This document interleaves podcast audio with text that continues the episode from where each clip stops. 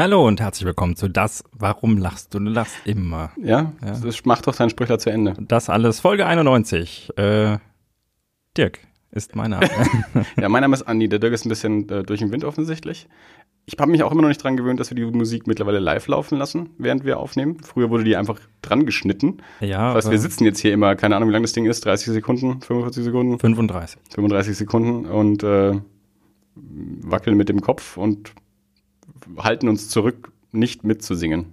Du kannst, wir haben auch schon mitgesungen. Ja, haben wir auch Ja. schon gemacht. Und ähm, ich finde, es gibt so ein bisschen die Einstimmungsatmosphäre. Man wird, die Spannung steigt, bis man gleich loslegt. Und so. Irgendwann, das ist dein Handy. Ähm, es ist aber zumindest lautlos. Ich habe es ja nur für meine Notizen da liegen. Ich habe es auch schon weggelegt. Ähm, ja, Folge 91 ähm, und wir haben einen Gast. Ich weiß gar nicht, ich glaube, wir haben das angekündigt, dass wir wahrscheinlich einen Gast haben, haben aber nicht angekündigt, wen wir da haben werden. War es doch dein Handy? Äh, nee. Ja, Gast ist auch schon. Das ist die erste, ist die erste Folge, bei der der Titel feststand, bevor wir angefangen haben aufzunehmen. äh, Hashtag, Hashtag Buchhandlung, Buchhandlung Ziegelstein. Ähm, wir haben Fernando Corbelle da, den äh, Inhaber der Hashtag Buchhandlung Ziegelstein. Die heißt nicht Hashtag, aber äh, der eine oder andere Hörer äh, wird diesen Hashtag in dieser, äh, diesen Podcast schon öfter mal gehört haben. Und ich glaube, der Splish war es, den das erste Mal Twitter auf Twitter benutzt hat. hat, ich ja. benutze ihn öfter auf Instagram, aber jedenfalls. Äh, ja, herzlich willkommen, Fernando. Hallo. Ähm, der ist äh, wahrscheinlich ein bisschen überfordert, äh, weil er ähm, noch nie mitbekommen hat, dass der Hashtag Buchhandlung Ziegelstein äh, so ein Trendding ist. Das, das ist nicht, aber ähm, Überrascht mich jetzt. ja, ähm, wir, wir haben das da in die Welt hinausgerufen und äh, zumindest ein Mensch hat es äh, außer uns auch schon benutzt. Einfach nur so, weil das konnte. Wenn deine Buchhandlung in Frankfurt statt in Ziegelstein stünde, dann hättest du Thalia wahrscheinlich mittlerweile vom Sockel gestoßen. Ah, der Standort, ja. Okay. Ja, unsere Hörer haben jedenfalls äh, schon, schon viel davon gehört. Ähm, und ähm, ja, so haben wir uns gedacht, äh, laden wir dich dann hier mal ein und ähm, dann können wir der Hörerschaft ähm, die Buchhandlung Ziegelstein noch mal ein bisschen näher vorstellen und ähm, mal so ein paar Sachen bereden, wie das so ist mit dem Buchhandel äh, in den heutigen schweren Zeiten, gerade auch noch so als, als unabhängiger Buchhändler ähm, in einem, ja, sage mal, nicht dem volumenträchtigsten Markt, Ziegelstein. Ähm, und ja, dann gucken wir mal, welche Themen wir noch alle so anreißen. Wir können auch schon mal verraten, Fernando sitzt ja auch in einem Flash-T-Shirt, Flash wie DC äh, Flash, nicht Flash Gordon oder äh, Zootopia Flash. Ähm, kannst du den auch noch singen? Äh, nein. Suchst jetzt auf deinem Soundboard Ich, irgendwann? ich hätte den Trailer da.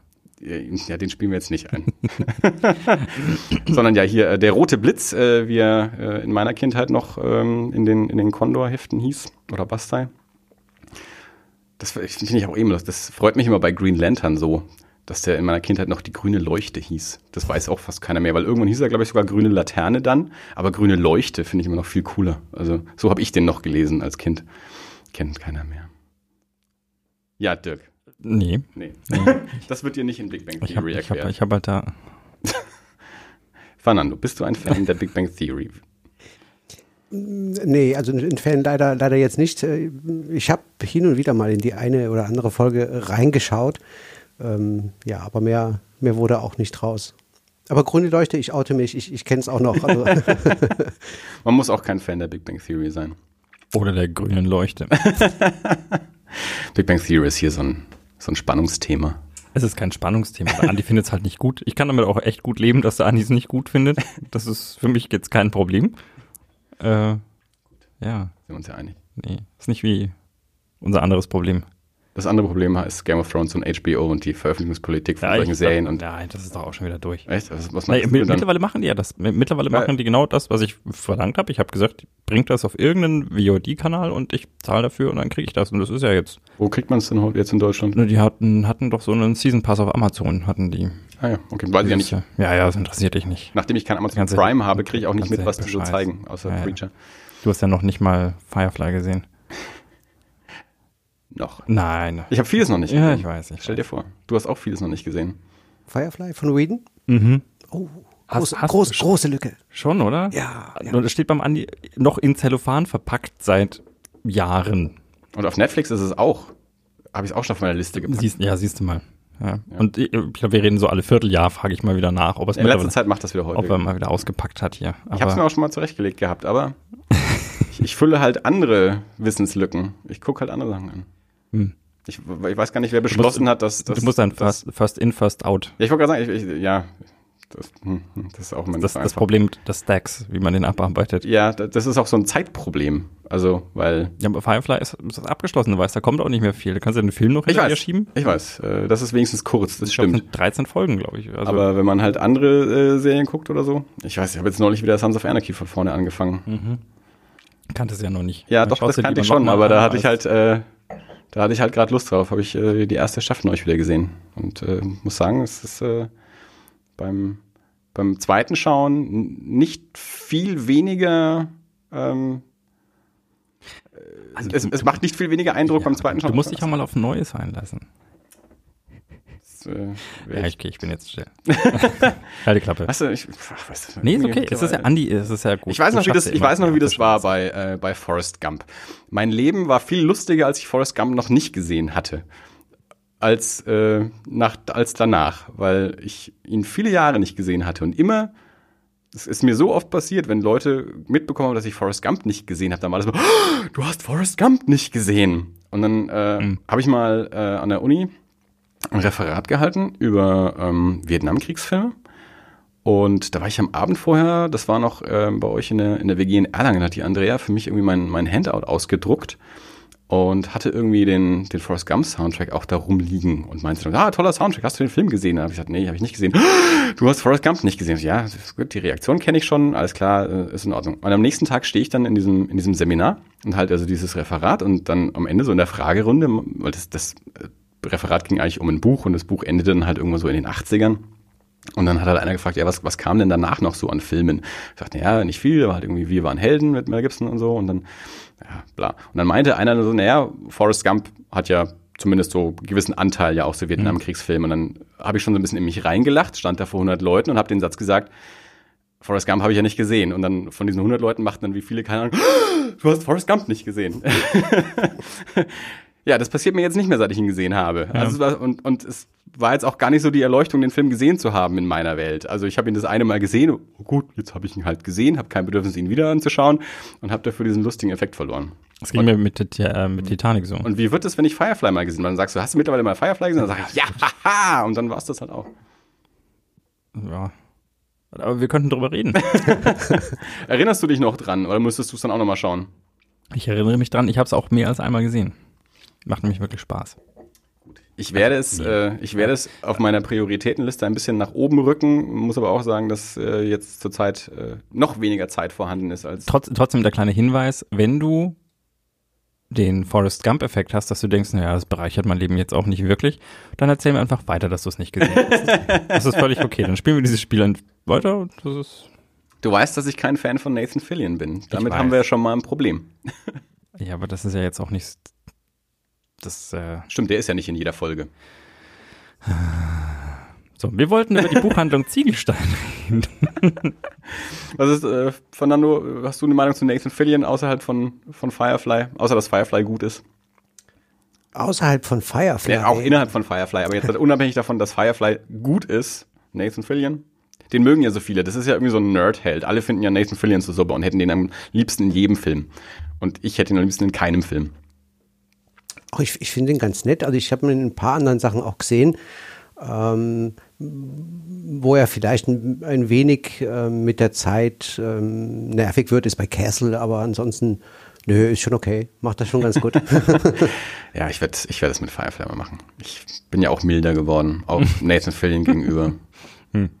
Das sind ja super ich, ich, ich Voraussetzungen. sehe dich überzeugt. Ja, total. Das ist zum Beispiel jetzt, wo wir äh, fast durch alle Uncharted-Teile durch sind ähm, und ich mich damit ein bisschen beschäftigt habe, auch, auch in der Theorie. Und äh, da war ja auch, äh, also jetzt aktuell ist ja Joe Carnahan dabei, das Drehbuch für den Uncharted-Film zu schreiben, der dann irgendwann wahrscheinlich auch mal gemacht wird.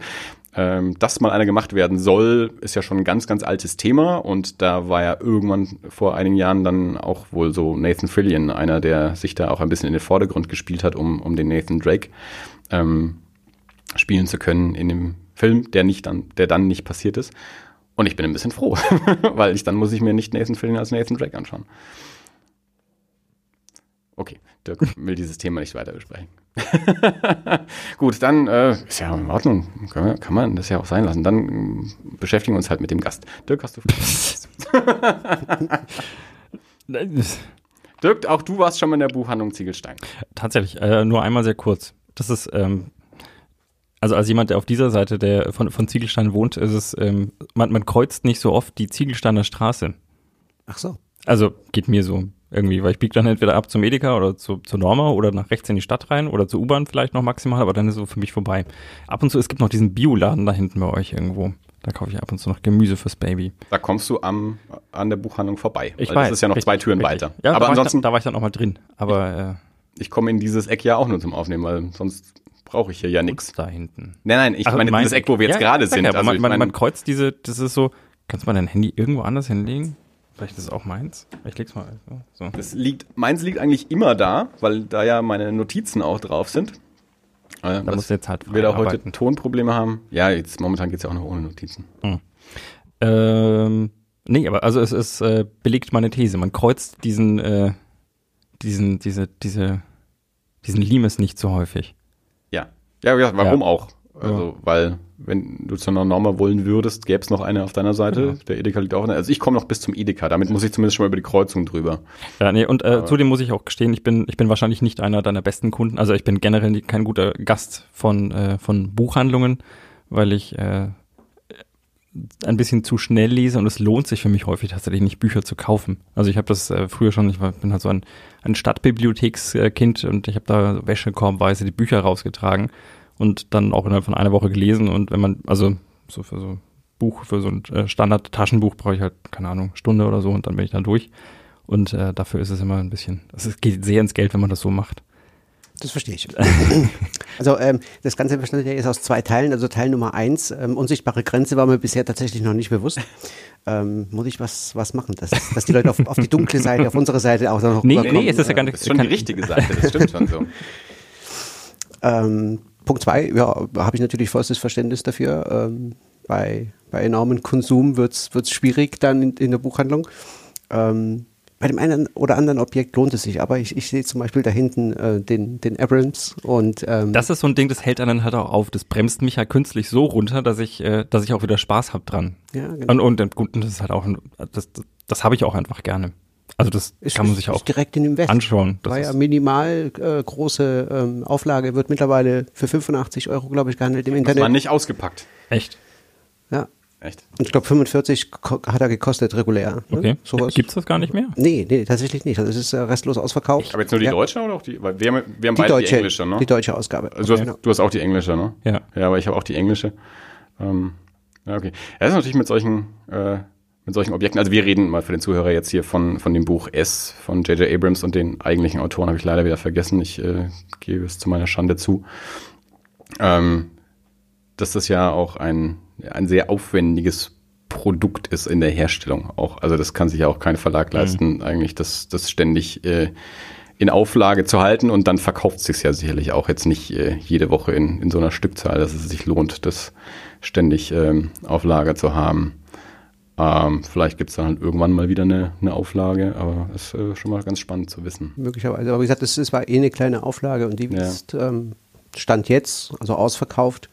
Man kommt regulär halt so jetzt äh, über eine Bestellung nicht mehr dran. Natürlich sind noch Exemplare unterwegs, äh, liegen in irgendwelchen Buchhandlungen, aber man, man kann es definitiv nicht mehr, nicht mehr beziehen als Buchhändler von, vom Verlag, weil Ja. immer alles weg ist. Und ähm, ja, auch die deutsche Ausgabe ist, ist durchaus ähm, lohnenswert, auch wenn natürlich viele ähm, auch, auch gerne das Original zur Hand nehmen. Denn auch hier wurde ähm, ja, sehr viel Arbeit rein investiert. Also, ähm, musste ja alles neu gemacht werden. Ähm, deutscher Text ist übrigens ähm, länger als der englische.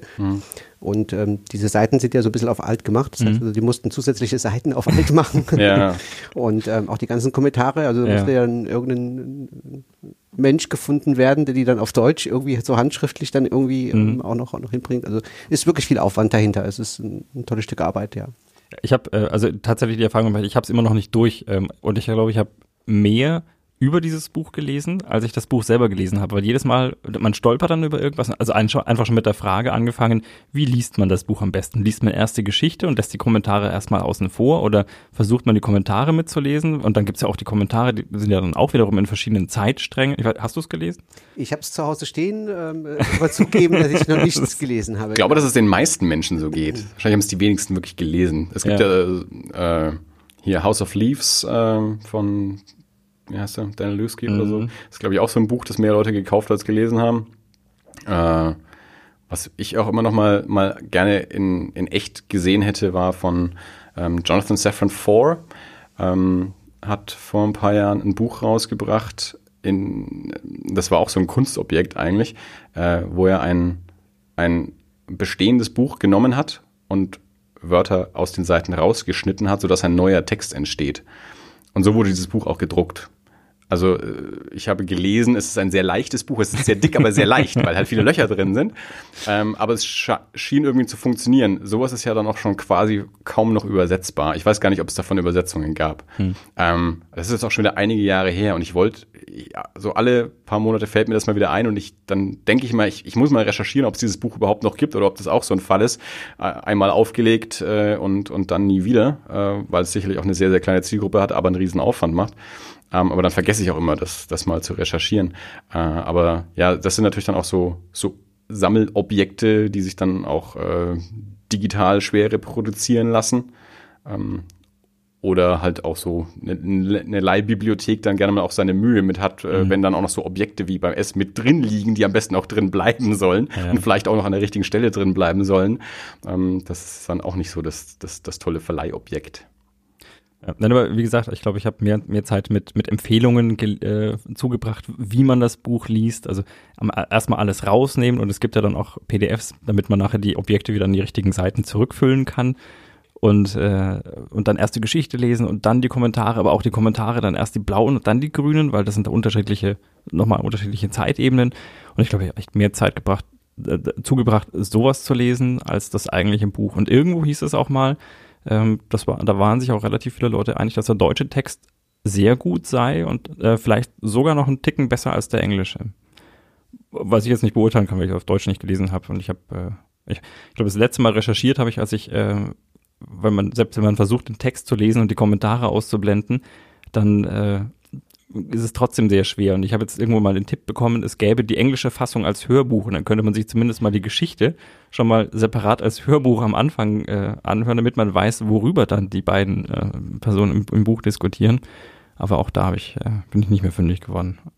Und habe dann aber wieder tausend andere Sachen gelesen, anstatt das Buch zu lesen. Einfach, wenn ich es gelesen hätte, wäre ich wahrscheinlich fertig. Aber man kommt nicht dazu. Ja, das ist, das ist so ein Buch, da muss man sich Zeit dafür mhm. nehmen. Also gerade aus der Erfahrung äh, mit, mit dem Buch House of Leaves, ähm, das ich auch gelesen habe ähm, und damals aber den Fehler gemacht habe, das wie ein normales Buch mhm. zu behandeln, also einfach so äh, in der laufenden Zeit zu lesen, das, das war sehr schwierig. Ich denke, da braucht man tatsächlich ähm, Muße. Und deswegen habe ich mir den noch ein bisschen aufbewahrt für den, für den nächsten Urlaub, dass man ähm, ja, ähnlich wie bei The Taste. Also das ist der Löffel, der, da muss der ganze Geschmack äh, und am besten alles auf einmal und, ja. und dabei bleiben. Und genau. Ich glaube, das, das ist so, also für mich zumindest die, die passende Lesart dann für das Buch. Ich habe natürlich auch ähm, verschiedene Modi ähm, gelesen, mhm. die man anwenden könnte oder sollte. Ähm, ich bin ein guter Burger, um, um mal den Fernsehvergleich wegzulassen, einfach reinbeißen und alles mitnehmen, den ganzen Geschmack auf einmal. Ja. Ja, ich habe mir auch gedacht, weil es ja immer hieß, man muss es am besten dreimal lesen, einmal nur den Text, einmal mit dem Text, einmal so und so. Und ich habe mir auch gedacht, ihr könnt mich einmal, ich lese dieses Buch sicherlich nicht dreimal. Bisher habe ich es kein einziges Mal gelesen, aber weil es jetzt auch im Lager ist, äh, macht es auch nicht leichter. Aber ich habe mir auch gedacht, also ich, ich kann mir nicht vorstellen, dass ich mich dreimal durch dieses Ding durcharbeite. Es muss einmal reichen. Also werde ich dann einfach versuchen, auf jeder Seite alles beim ersten Lesen mitzunehmen. Und dann scheitere ich wahrscheinlich sehr schnell und lasse es bleiben. Aber man hat ein schönes Objekt zu Hause. Oder im Lager. Ja, aber selbst dann macht es Spaß. Also äh, wirklich auch den Text zu lesen und gleichzeitig die, der, der Konversation zu, zu folgen, selbst wenn du die, die Hintergründe noch nicht kennst, selbst das macht da Spaß. Also das ist schon, schon gut. Was mich jetzt gleich mal zu, zu einer ersten Frage bringt vielleicht. Also, ähm, weil ich mir gerade gedacht habe, okay, du bist Buchhändler, hast du dann, also du, ich vermute, du magst Bücher. Ja, ja, gehört zu den wenigen Dingen, die ich mag.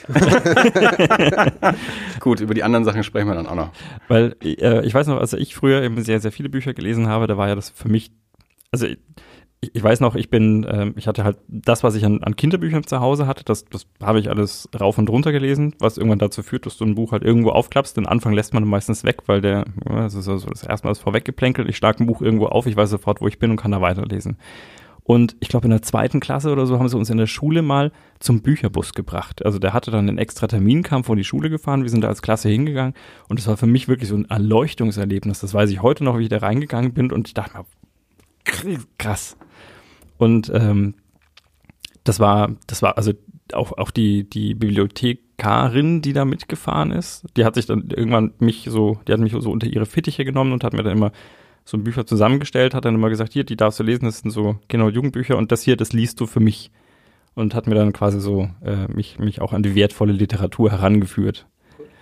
Und äh, das, das war für mich der Hammerjob, weil die haben ja die ganze Zeit Bücher da und die können ständig lesen. Und das, also auch äh, jetzt jemand wie in deiner Position, der quasi ständig zwischen Büchern sitzt ähm, und kann sich auch abends einfach mal eins nach Hause nehmen und dann lesen und am nächsten Tag wieder zurückstellen.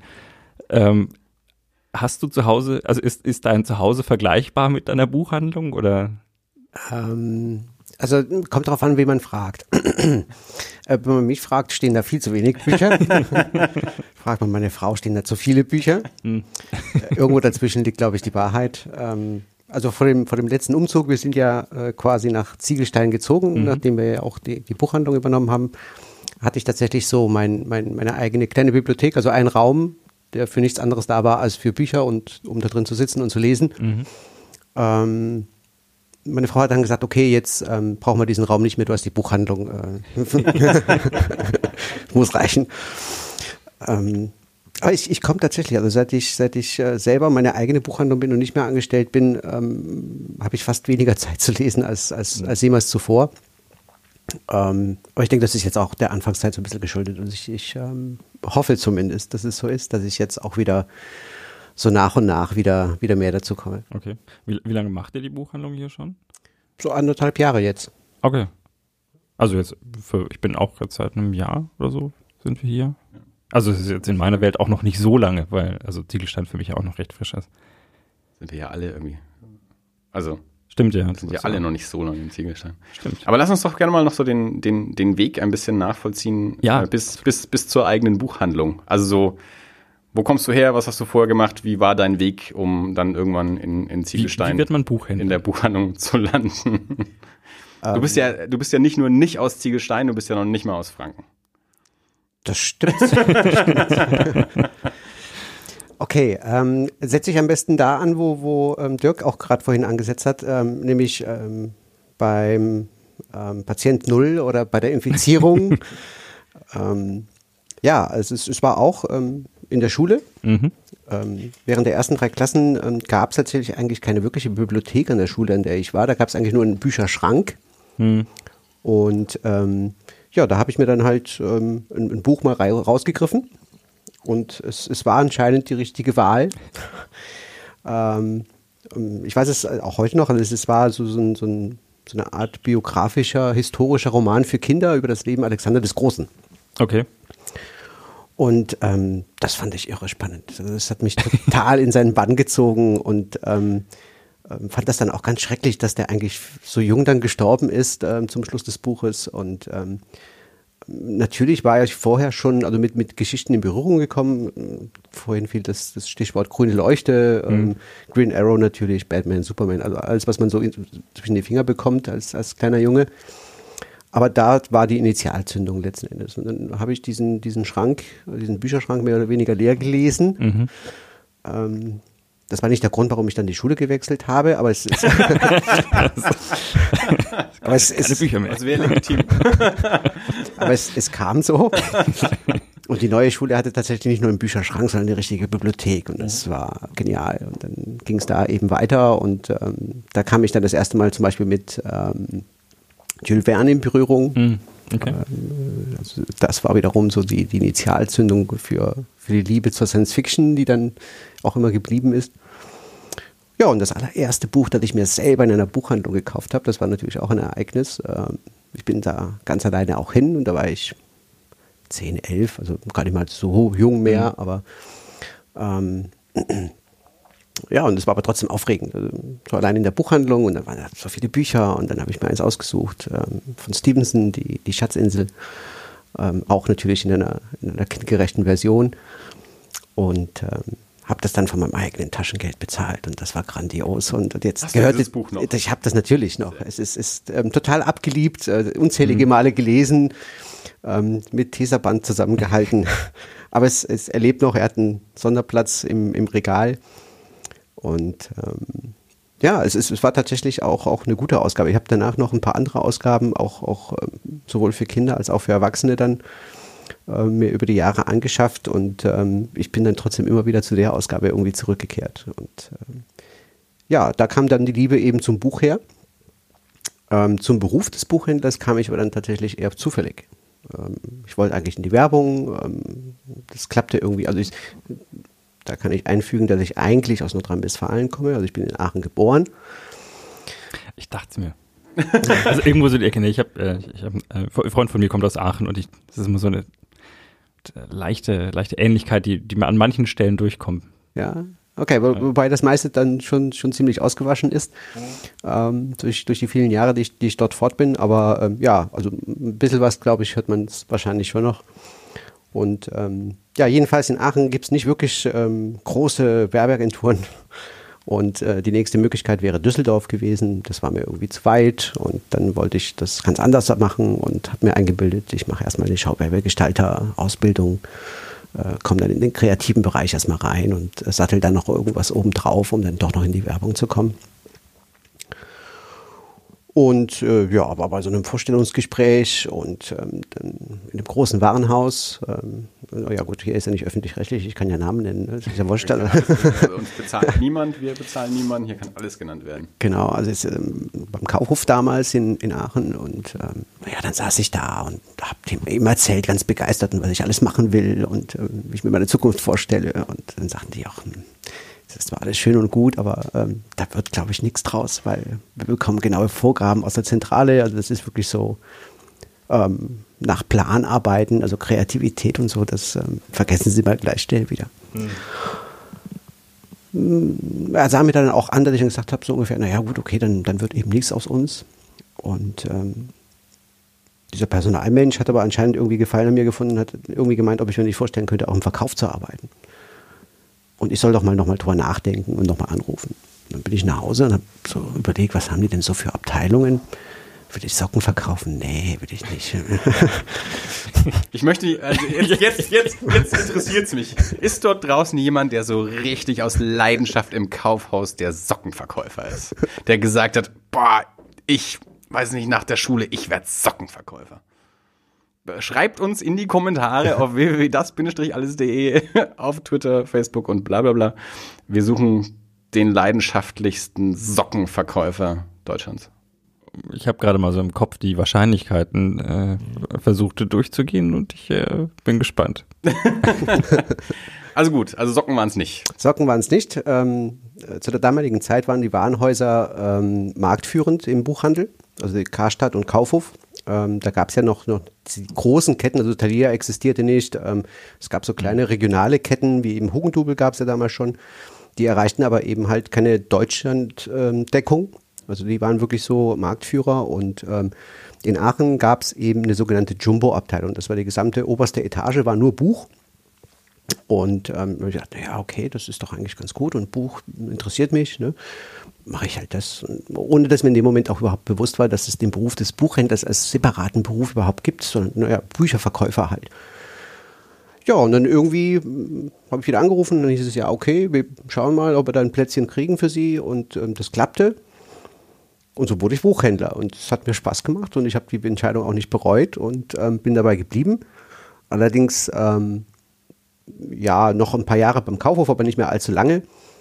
Ähm, durfte mir mit dem Kaufhof zusammen noch ähm, solche Weltstädte wie Wuppertal zum Beispiel ähm, ansehen und kennenlernen, wo ich eine Zeit lang gearbeitet habe, aber auch das schöne Freiburg im Breisgau.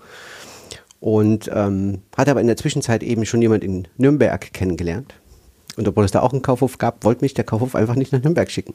Und so ähm, ergab sich dann, dass ich eben in Nürnberg was Neues gesucht habe, bei damals Montanus, also dem heutigen Thalia. ähm, was bekommen habe. Und ähm, ja, so ging es dann eben nach Nürnberg. Ähm, als dann die Umstrukturierung kam von Montanus zur Universitätsbuchhandlung Phoenix und dann später zu Thalia, wurden dann die ganzen kleinen Montanus-Filialen geschlossen. Da habe ich dann mal so einen kleinen Schlenker außerhalb des Buchhandels gemacht, weil ich gedacht habe, naja, es gibt ja auch andere schöne Dinge wie DVDs und so. Dann war ich dann beim Mediamarkt. Ähm, ja, habe aber gemerkt, nee, das, das bringt es irgendwie doch auch nicht. Hast du eine, ähm, eine Ausbildung zum Buchhändler auch gemacht? Also warst du ja. auf, der, auf der, warst du in Frankfurt auf der nee. Schule oder warst du? Ähm, Aachen hatte tatsächlich eigene Buchhändlerklassen, bedingt durch ja. die äh, Mayersche Buchhandlung, die ja in Nordrhein-Westfalen so der Platzhirsch ja. äh, war. Also was Hugendubel für Bayern ist die Mayersche für Nordrhein-Westfalen und die hatten dann eben entsprechend dafür gesorgt, dass, dass ähm, ihre Leute auch nicht nach Frankfurt extra müssen, sondern dass, ja. dass in Aachen eben Buchhändler auch ausgebildet werden können. Und ähm, somit hatte ich das Glück, sage ich jetzt mal, dass ich da nicht irgendwie zum Blockunterricht nach Frankfurt musste, sondern ja. ganz brav, wie jeder andere auch, halt meine anderthalb Tage in der Berufsschule gesessen bin und ansonsten im Betrieb. Ähm, das, das war ganz gut. Weil ich hatte früher auch relativ viel mit, Buch, mit Buchhändlern zu tun, äh, Arne, mhm. äh, den wir aus dem Kino damals kennen, der eben noch in Erlangen damals beim, beim Pamon Enke dann seine Ausbildung angefangen hat, ähm, die dann eben auch äh, von, von Thalia aufgekauft wurden. Also wir hatten ja auch eine, die kleine Montanus-Filiale ähm, in Erlangen und den Pamon Enke und Thalia hat dann die beiden halt aufgekauft und zugemacht äh, und halt den, den großen Thalia ähm, dann aufgemacht auf der alten Fläche vom, vom Kaufhof. Kaufhof. Früher der Kaufhof war äh, da habe ich dann immer, immer, wenn ich auf den Bus warten musste, ist ja direkt am Hugenottenplatz, wenn ich äh, längere Zeit auf den Bus warten musste, bin ich mal unten in den Kaufhof rein, da war nämlich auch gleich, gleich direkt dort die, die Buchabteilung. Mhm. Da habe ich mir dort äh, immer die Bücher angeschaut, bis der Bus gefahren ist. Ähm, na, jedenfalls weiß ich eben, ähm, dass, also die hätten auch in, in Nürnberg auf die Berufsschule gehen können, aber gerade beim, beim Pamon Enke damals äh, fand, fanden die es gut, ihre Leute äh, lieber nach Frankfurt zu schicken, weil es dann wirklich so intensiv Buchhandel äh, ist und eben nicht äh, in Nürnberg, sonst auf der, auf der allgemeinen Berufsschule, wo man halt quasi in seinen Buchhändlerkurs geht. Also ich weiß, dass Arne war damals halt eben immer zum, zum Blockunterricht äh, in Frankfurt. Äh, war wohl ein bisschen, äh, war wohl ein bisschen wie, wie äh, erwachsenes Zeltlager. Habe ich mir so erzählen lassen. Okay, also ich mu muss jetzt tatsächlich mal fragen, also weil ähm, in meiner, in meiner kindlichen Vorstellung darüber, auch was, äh, was die, die Bibliothekarin, die Frau Burkhardt, äh, damals, äh, die hat ja auch eine Ausbildung gemacht, die hat ja auch gelernt, was sie da tut. Aber also ganz blöde gefragt, was, was lernt man in einer Ausbildung zum Buchhändler? Weil in meiner, in meiner Vorstellung musst du einfach nur alles lesen, damit, wenn ich zu dir komme und sage, du, ich mag dieses und jenes Buch, ich habe Krieg und Frieden hat mir total gut gefallen, was könnte mir denn noch so gefallen? Und dann sagst du, hm, also es kommt jetzt darauf an, ob du Tolstoy generell magst oder, hm, aber schau doch mal hier, der könnte dir, ja. Was, was, was lernt man? Oder was, also was sind so die, Verstehst du? Ja, ja, ich, ich verstehe, verstehe vollkommen die, die Frage dahinter, klar. Ähm, wie gesagt, ich bin ja da auch ähm, recht unbedarft an das Ganze heran. Mir war mhm. ja auch vorher nicht klar, dass es einen extra ähm, Ausbildungsberuf gibt, Buchhändler. Also insofern, ähm, die Frage hat ähm, völlig seine Berechtigung. Ähm, man lernt nicht nur ähm, Vergleiche zu ziehen, literarische Vergleiche zwischen Autoren, zwischen Epochen, mhm. um eben auch so eine Empfehlung aussprechen zu können. Ähm, das ist ja im Grunde genommen der erste Bereich, an dem jeder denkt, weil er am ehesten damit zu tun hat, nämlich der belletristische Bereich, mhm. Romane im weitesten Sinne. Aber darüber hinaus versorgen Buchhandlungen ähm, ganz viele Fachbereiche ja auch mit Literatur. Also das heißt, man beschäftigt sich während der Ausbildung auch mit Jura, mit Medizin, man ähm, lernt tatsächlich in der Zeit, ähm, was für Phasen durchläuft, zum Beispiel ein Medizinstudent, bis er tatsächlich mhm, Arzt okay. ist. Was braucht er in welchem Jahr für Fachbücher? Was ähm, braucht er für Werke, die, die sein Studium ergänzen? Das gleiche für den Juristen zum Beispiel auch. Ähm, es ist sehr viel Theorie auch dabei, also so literarische, literaturgeschichtliche und, und Literatur, literaturwissenschaftliche Theorie, die mhm. dazu kommt, dass man einfach so, so ein wirkliches ähm, Basisgerüst hat, auf dem man dann eben äh, auch aufsetzen kann aber eben auch so, so eher trockene Sachen, die man, die man dann eben mitnimmt, die man, sofern man jetzt nicht gerade in einer Fachbuchhandlung arbeitet oder eben tatsächlich den Bereich Medizin oder Jura mhm. oder was auch immer wählt, in einer großen Buchhandlung ähm, nie wieder braucht. Mhm. Nicht, nicht, in dem Umfang braucht zumindest, wie man es wie lernt. Genau. Aber es, es gibt ja natürlich auch die Kollegen, die da spezialisiert sind und ähm, für die ist es natürlich die Basis, auf der sie dann aufbauen und sich spezialisieren. Ja gut, klar, das ist wahrscheinlich die meisten Ausbildungen so. Also ich bin äh, Softwaretechniker und ich habe auch einen großen Teil dessen, was ich da gelernt habe, nie wieder gebraucht, weil ich halt einfach nicht in die Richtung gegangen bin. Genau. Also das, äh, das ist wahrscheinlich ganz normal. Ja, und äh, Kaufmann ist ja wahrscheinlich auch noch ein relativ großer Teil dann einfach äh, noch an der ganzen Natürlich, Geschichte. äh, großer kaufmännischer ähm, Anteil natürlich. Ähm, darauf legte, also es war ja, ist, okay. das tut mir leid. Ja. Wir schneiden ja nichts. Aus den schlechten Witzen nicht. also es, es verwechseln durchaus viele Menschen. Also ich, Ich ich, fand ich, den habe jetzt gar nicht mal so schlecht. ich, ich hab schon öfter mal, wenn ich gefragt wurde, ja, was bist du denn für ein Beruf? Und wenn ich dann gesagt habe, Buchhändler und dann irgendwann im Laufe des Abends kam dann, ah ja, aber das, das könnte ich ja nicht machen, es ist so trocken, immer diese Zahlen. Und, nee, nee, nicht Buchhaltung. Ja, bin das Buchmacher. ist passiert, ist passiert. Ja, auch ein schöner Beruf. Das ist, glaube ich, kein Ausbildungsberuf. Ich glaube, da gehen wir auf der Berufsschule nicht weit mit. nicht wirklich. Nee. Höchstens auf dem Schulhof. Ja, in der Formulierung, es kann schon sein, dass du in der Berufsschule mit weit kommst als Buchmacher. Ja, aber die Kurse musst du dir selber ähm, zusammenstellen. Das stimmt.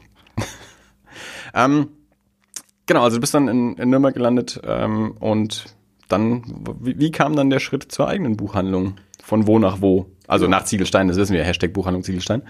Äh, aber ja, der Schritt in die Selbstständigkeit ist ja dann auch nochmal, ja, ein, ein, ein großer Schritt. Ähm, und da führt uns dann natürlich dann auch so weiterführend äh, Selbstständigkeit im Buchhandel, von dem wir alle eine Vorstellung haben, äh, dass der in den letzten 10, 15 Jahren jetzt nicht gerade die, äh, gerade jetzt im, im, im, im, auf der Fläche im, im Filialenhandel nicht gerade das Boomgeschäft war, äh, durch, äh, durch äh, große, ich möchte sagen, äh, Online-Anbieter, die mit A anfangen. Äh, aber gut, äh, der Schritt in die Selbstständigkeit und dann beackern wir mal den, den aktuellen Markt. Jawohl. Ähm, ja, halb gezwungen, halb gewollt, sage ich jetzt mal. Ähm, ich habe die letzten zehn Jahre, bevor ich jetzt in die Selbstständigkeit ähm, ging, bei, bei Weltbild verbracht.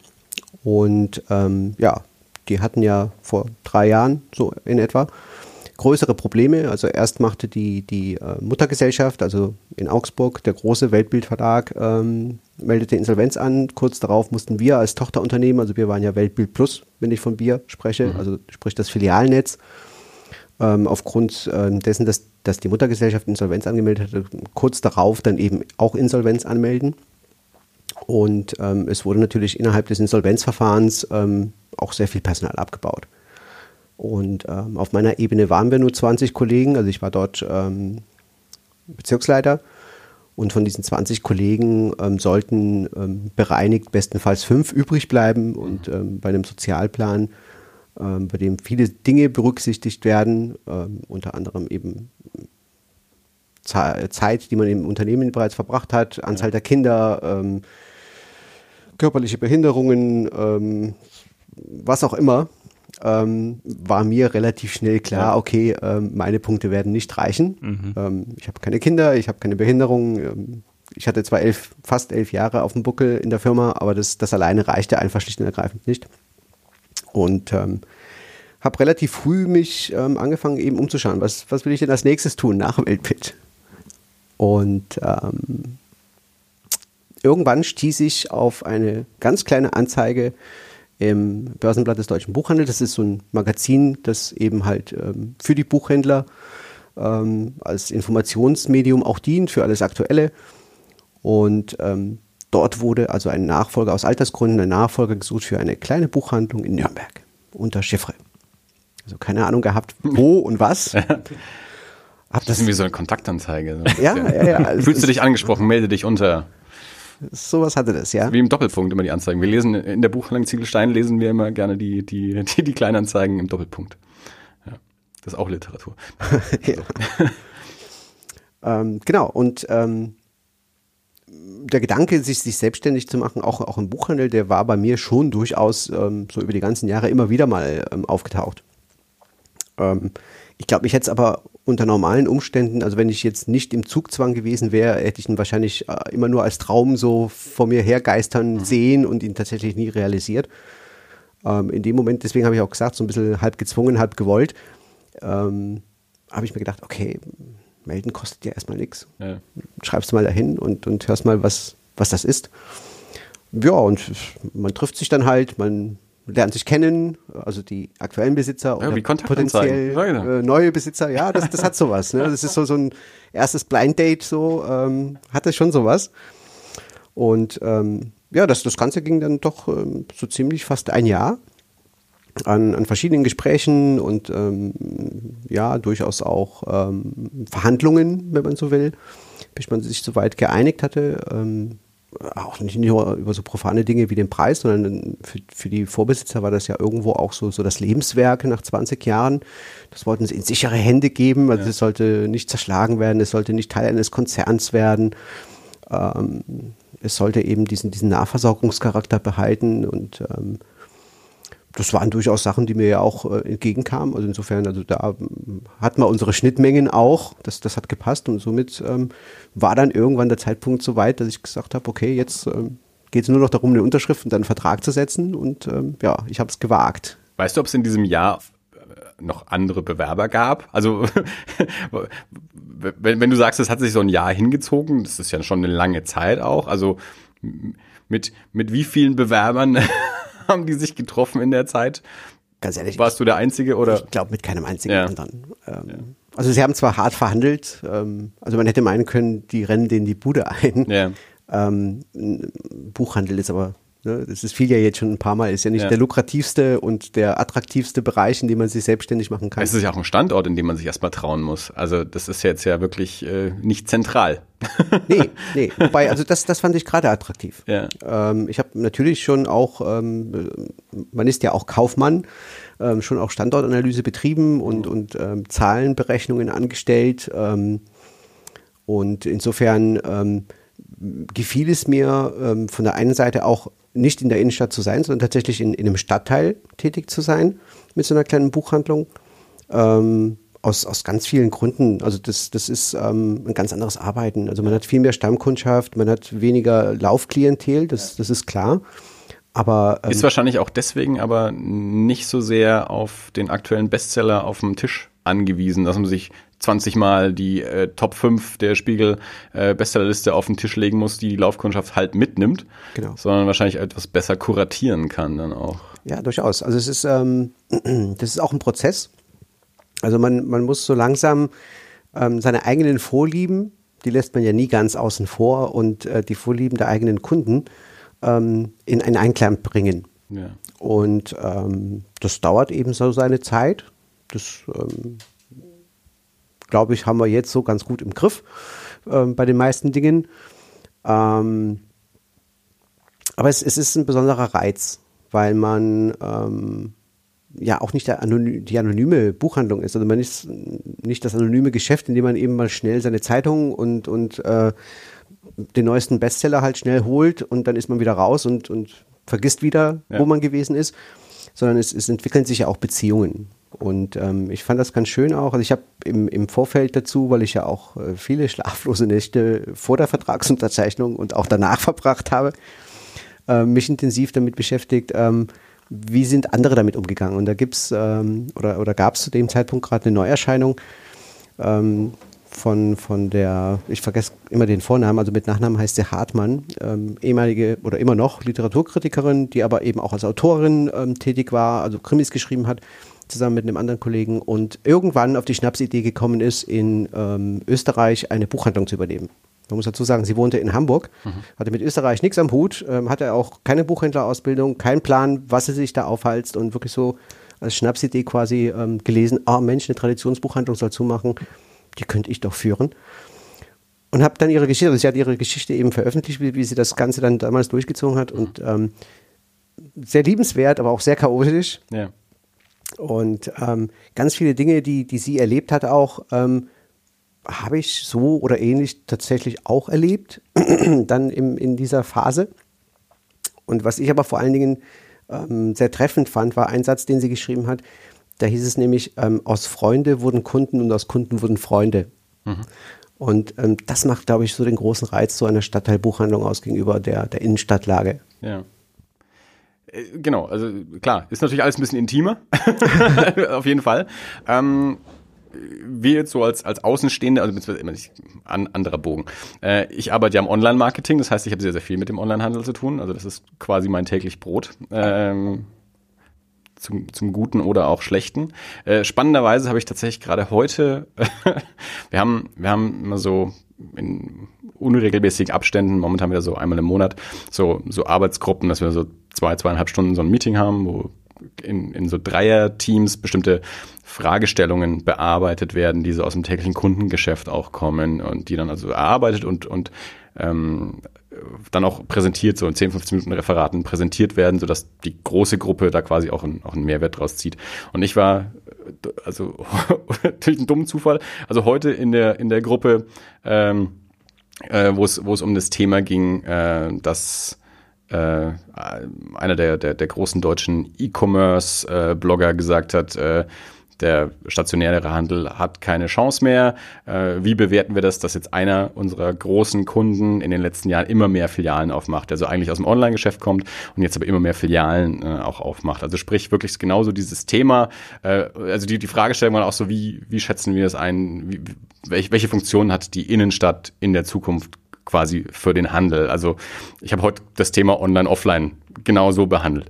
Ähm, und ähm, Amazon ist natürlich immer der, der, der, Goliath, an dem man sich reiben muss. Also auch für, für all unsere Kunden ähm, ist, ist Amazon immer so der, der, der große Gegner quasi. Ähm, und nicht nur für, für die Shops, die wir betreuen, sondern auch für, für quasi so das, das, das, ähm, das Einkaufssystem Google. Also wir arbeiten ja hauptsächlich mit Google-Werbung. Ähm, also auch Google als, als, als Weltkonzern steht vor dem Problem, ähm, dass mittlerweile jede zweite äh, Produktsuche bei Amazon angefangen wird. Also dass Leute, wenn Leute was kaufen wollen, suchen sie nicht zuerst auf Google, also nicht überwiegend, sondern zur Hälfte gehen sie direkt auf Amazon. Ähm, egal, ob sie dann bei Amazon kaufen oder nicht, das ist nochmal eine andere Frage. Aber die Produktrecherche ähm, findet äh, zur Hälfte direkt bei Amazon statt und hört dann dort wahrscheinlich im großen Fall dann auch auf. Ähm, Amazon ist gestartet ähm, erstmal als Buchhändler. Das war das, das erste Produkt, das die verkauft haben, vor, ich weiß es gar nicht so genau, aber auch so grob 15, irgendwas zwischen 15 und 20 Jahren wahrscheinlich mittlerweile. Also ich weiß eben, wie, wie Arne damals ähm, angefangen hat, Buchhandel.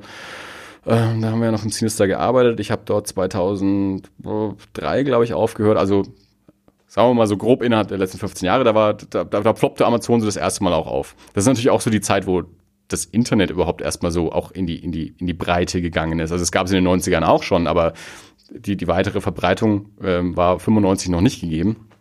Ähm, aber dann so ab den 2000er Jahren ähm, würde ich jetzt mal würde ich jetzt mal behaupten. Ich, ich glaube, E-Commerce hat auch noch keinen Spaß gemacht, aber 32 Kilobit Modem. Ja, und es war natürlich dann aber auch ähm, Amazon ploppte damals auf und hat damals ja auch noch keiner so richtig ernst genommen und die haben ja auch erstmal kein Geld verdient, weil aber das ist nun mal auch so das System von so einem Startup. Mittlerweile kennen wir diese Startup-Kultur. Wir können sie jede Woche auf Vox sehen.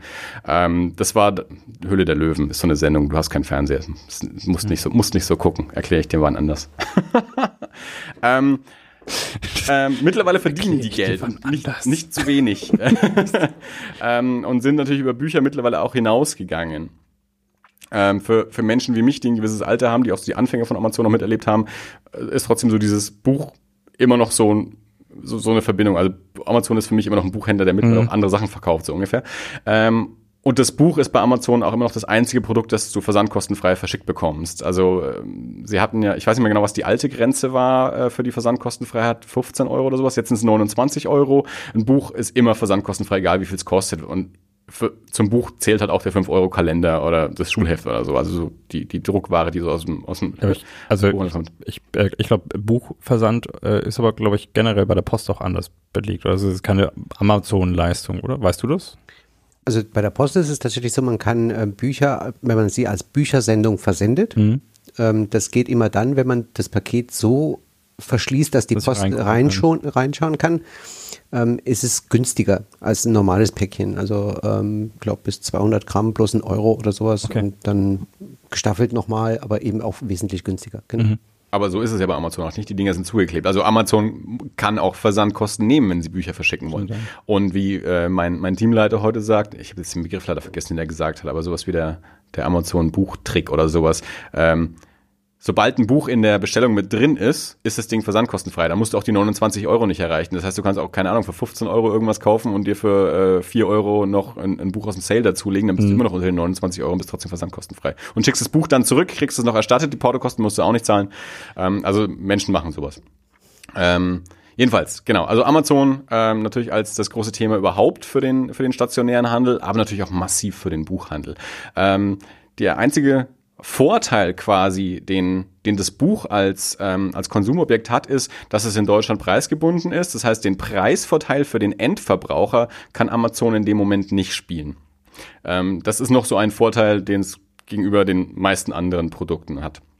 Ähm, andererseits ist das Buch, ähm, wenn man jetzt mal nicht äh, emotional an, an seine Sta äh, Stadtteilbuchhandlung gebunden ist, auch so ein Objekt, das überall gleich ist. Also ich muss es auch nicht anprobieren, das ist nicht wie Mode, das ist nicht wie, wie, wie Kleidung, sondern ich muss mich halt, ich muss halt wissen, welches Buch ich will oder mir aus der, andere Kunden haben auch das gekauft, äh, Liste irgendwas aussuchen und irgendwas vorschlagen lassen. Aber das Buch, es kostet überall gleich, es ist überall der gleiche Inhalt, es sieht überall gleich aus, es gibt da keine Unterschiede. Ähm, und wenn ich nur ein Buch bestelle, passt es am besten auch noch im Briefkasten. Das ist auch ein hoher Vorteil, was, äh, was den Onlinehandel natürlich für das Buch angeht. Das heißt, äh, ich kann es über Nacht morgen zu Hause haben, ohne die, äh, ohne die eigene Wohnung zu verlassen. Äh, ich kann es auf dem Handy, während ich in der äh, U-Bahn sitze, irgendwie mir über die Amazon-App äh, per, per One-Click irgendwie bestellen. Das heißt, äh, die, die Schwelle ist da extrem niedrig. Ähm, und wir haben es ja auch gesehen äh, über die äh, über diese 15 Jahre hinweg, wie Buchhandlungen auch zumachen. Also zum einen natürlich das das Aufkaufen von kleinen Buchhandlungen durch durch die großen Ketten, wobei die großen Ketten natürlich auch ähm, schwer zu tun haben. Also sowas wie äh, wie Thalia, äh, die ich weiß gar nicht mehr, was der aktuelle Stand ist, aber die ja ähm, zu, zu Douglas gehört haben oder gehört noch haben. gehören. Das nee, ist gehört mittlerweile haben, nicht mittlerweile mehr. Ne? verkauft. Genau. Und warum? Weil es ökonomisch nicht der sinnvolle äh, Bereich ist, den Douglas noch hatte. Ne? Also ähm, reden wir von dem Parfum ja. Douglas? Genau, ja. ja. Hussel, Hussel hat dazu gehört. Hussel hat dazu gehört, Douglas, äh, die Christpuff-Juweliere äh, okay. ähm, und eben Thalia.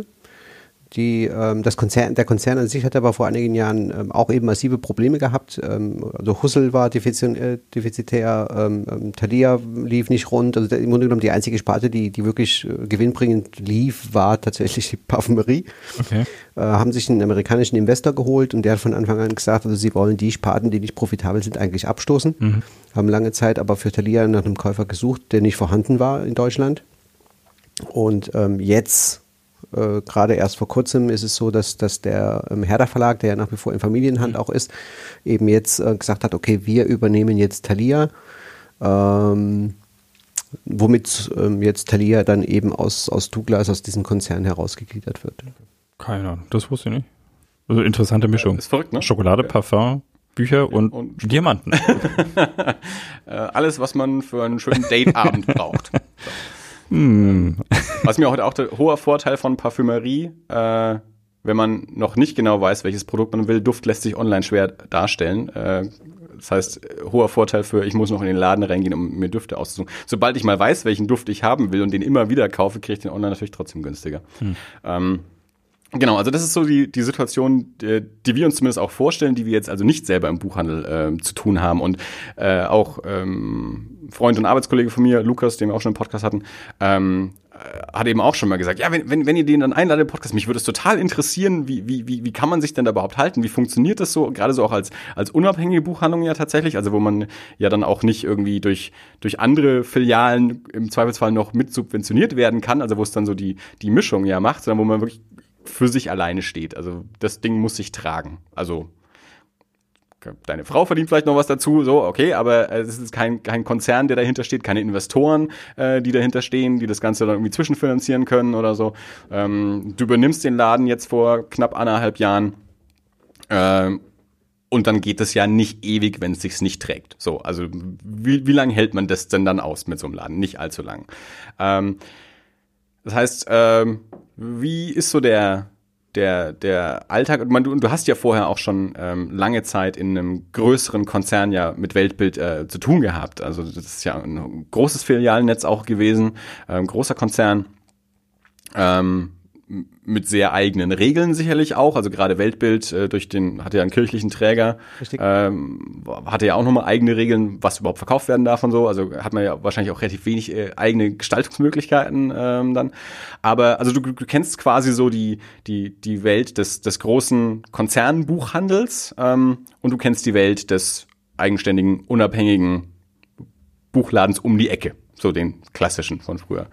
Ähm, und du bist jetzt ja auch schon lange in, in dieser Welt. Also du hast ja diese ganze Entwicklung auch, auch miterlebt dann. Und das war sicherlich, äh, wenn du, wenn du sagst, du warst Bezirksleiter auch bei, ähm, bei, bei Weltbild, das, das war ja sicherlich auch äh, Thema in Konferenzen, so äh, der Onlinehandel und gerade Amazon als, als das große Flaggschiff des Onlinehandels und dann gerade eben auch im Buchhandel. Ähm, berichte mal so ein bisschen, wie, wie so die Entwicklung für, für dich da war und natürlich dann auch im Endeffekt, wie, äh, wie das für dich heute aussieht und, und wie du deinen Platz da heute siehst und wie du auch generell so die Entwicklung des, des Buchhandels ähm, siehst in diesem Vergleich. Okay. Ähm, wie lange, wie lange ja, ich habe schon Fragen, aber. Nein, also es ist tatsächlich, also es ist ähm, ein, ein Riesenkomplex. Ähm, wie gesagt, ich bin jetzt seit, seit gut ähm, ja, über 20 Jahren im, im Buchhandel und ähm, manche werden sich das gar nicht vorstellen können, ähm, greift auch so ein bisschen wieder in, in die Frage vom, vom Dirk vorhin zurück. Ähm, was lernt man denn so als Buchhändler? Wir haben tatsächlich damals noch gelernt, mit Katalogen zu bibliografieren. Es gab keine Computer in Buchhandlungen. Ne? Also ähm, fast unvorstellbar heute. Ähm, also es ist tatsächlich so, also zum, zum einen, ähm, klar ist, ist Amazon ähm, der, der überragende Gegner, wenn man so will. Also es ist wirklich so der Kampf David gegen Goliath. Und ähm, David hat diesmal schlechte Karten, so Schleuder verloren oder was auch immer, keine Ahnung. Nichtsdestotrotz ähm, ist, ist, ähm, ist der Kampf nicht völlig umsonst. Ähm, zum einen gibt es äh, zum Glück viele, die auch nach wie vor eben halt ähm, nicht nur auf dem Bildschirm starten wollen, sondern tatsächlich eben die Interaktion wollen, das Gespräch wollen, die persönliche Empfehlung wollen und nicht den Algorithmus. Ähm, zum anderen, eine andere Begriffsbezeichnung für Buchhändler ist ja Sortimenter. Mhm. Und das kommt von Sortieren, das heißt von Vorsortieren.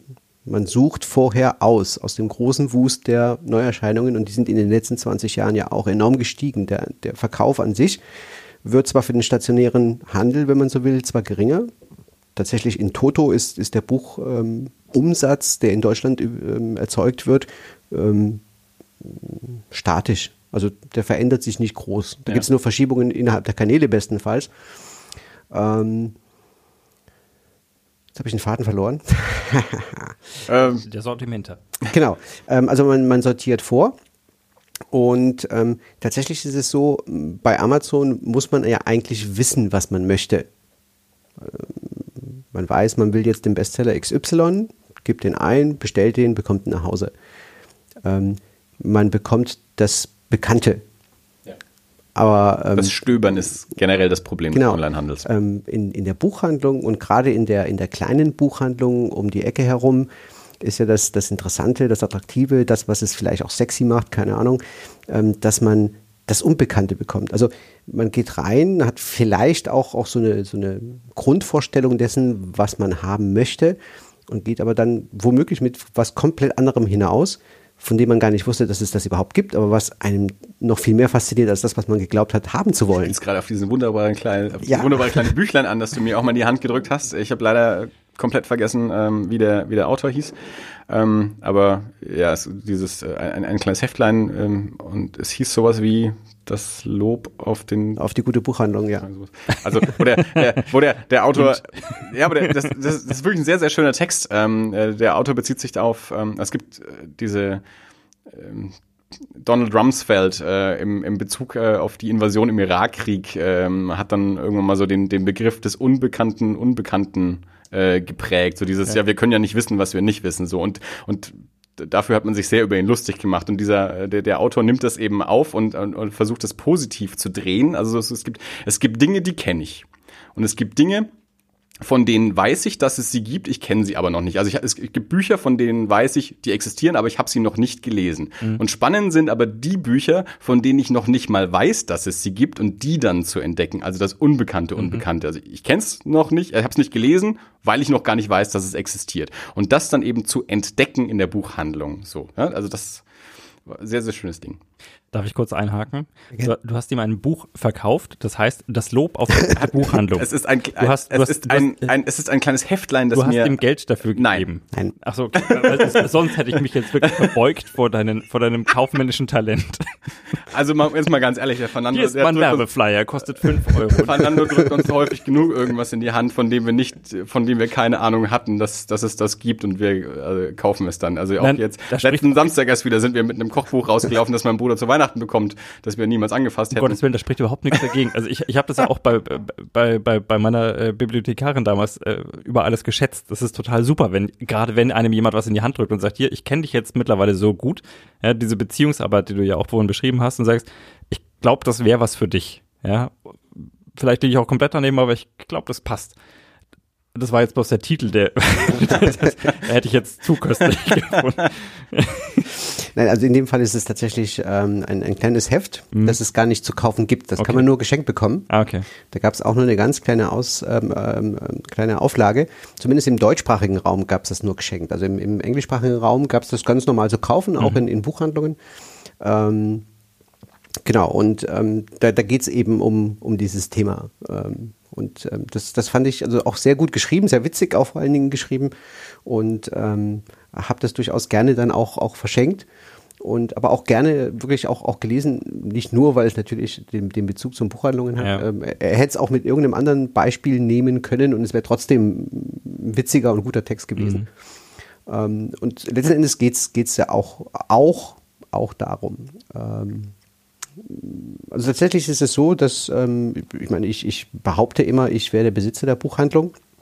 Ähm, eigentlich gehört es der Bank, nur von denen ist halt nie jemand da zum Verkaufen oder auch jetzt hier beim Interview halt nicht. Also, Sollten die auch mal machen, ne? oder? Ne? Also ja. könnte auch mal einer zum Arbeiten mal eine Schicht übernehmen. Wahrscheinlich gehört das Haus, in dem du sitzt, der gleichen Bank. Möglicherweise. Und hier putzt auch keiner von denen. aber, aber die Idee ist nicht schlecht. Nein, ähm, also es, es, heißt, also es muss trotz aller Liebe zum, zum Buch und zum Medium und zur, zur Tätigkeit ähm, Leute und Bücher zusammenzubringen. Das hat auch ein bisschen immer was von, von Verkuppeln. Mhm. Also man, man hat so, ähm, gerade wenn man die Leute so nach und nach kennenlernt und, und deren ähm, Vorlieben kennt, und ähm, dann über die, die passenden Bücher ähm, stolpert, ne, ähm, hat man durchaus auch, auch eine Freude daran, einfach dieses Buch und diesen Menschen zusammenzubringen, weil man weiß irgendwie oder man vermutet, die passen zueinander. Ne? Das, das, ergibt eine, eine, schöne Beziehung einfach. Ja. Und ähm, das Buch bekommt ein Zuhause und der Leser ähm, freut sich über das Gelesene oder, oder freut sich darüber, ähm, dieses Buch äh, zu besitzen. ähm, darüber hinaus, ähm, es, gibt, es gibt schon noch ein paar ähm, Altbuchhändler, die diesen Altruismus oder die, diese Aufgabe auch, auch ähm, für sich in Anspruch nehmen, dass sie ja also ein Kulturgut verkaufen und einen Bildungsauftrag haben. Ähm, bis zu einem gewissen Grad ja, aber das, das weiß ich jetzt als alleinige äh, Tätigkeit, das ist immer in meinem Falle äh, von mir. Also ich bin schon auch Kaufmann. Ähm, und nicht nur die Bank ähm, freut es, wenn es funktioniert, weil dann kriegt sie ihr Geld wieder, ähm, sondern auch mich, weil ich ja auch am Ende des Tages auch von irgendwas leben muss. Also insofern ist natürlich Amazon ein großes Thema. Und ähm, eine Möglichkeit dagegen zu halten ist die, ähm, dass man tatsächlich selbst als kleine Buchhandlung mit einem realisierbaren Invest eigentlich all das, was Amazon kann, auch leisten kann. Also über unseren Shop kann man auch nach Hause bestellen, es ist auch portofrei. Man kann ähm, online auch vom, vom Mobilteil ähm, aus ähm, auf eine extra für Mobiltelefone auch eingerichtete ähm, Maske ähm, bestellen. Ähm, kann das Ganze anders als bei Amazon, aber wenn man dann sagt, okay, es ist jetzt nicht nur ein Buch, es passt nicht in den Briefkasten und ich bin selten zu Hause, weil ich halt auch arbeitstätig bin, der ist immer dann da, der, der Postbote oder wer das auch immer bringt. wenn ich gerade nicht da bin, dann muss ich wieder sonst wohin fahren, um das abzuholen. Bei uns kann man es eben nicht nur nach Hause liefern lassen, sondern auch direkt in die Buchhandlung und dann irgendwann im Laufe der ähm, normalen Öffnungszeiten halt vorbeikommen, sich das Buch abholen oder gar äh, tatsächlich anschauen und sagen, ah Mensch, nee, hm, habe ich mir jetzt doch komplett anders vorgestellt, das war jetzt nicht das Richtige und hat jetzt nicht den, den Aufwand, wieder zur Post zu laufen, es wieder zurück zu, einzupacken, wieder zurückzuschicken, sondern lässt es einfach da liegen und sagt dann, okay, äh, diesmal war es nichts, aber das nächste Mal dann vielleicht wieder.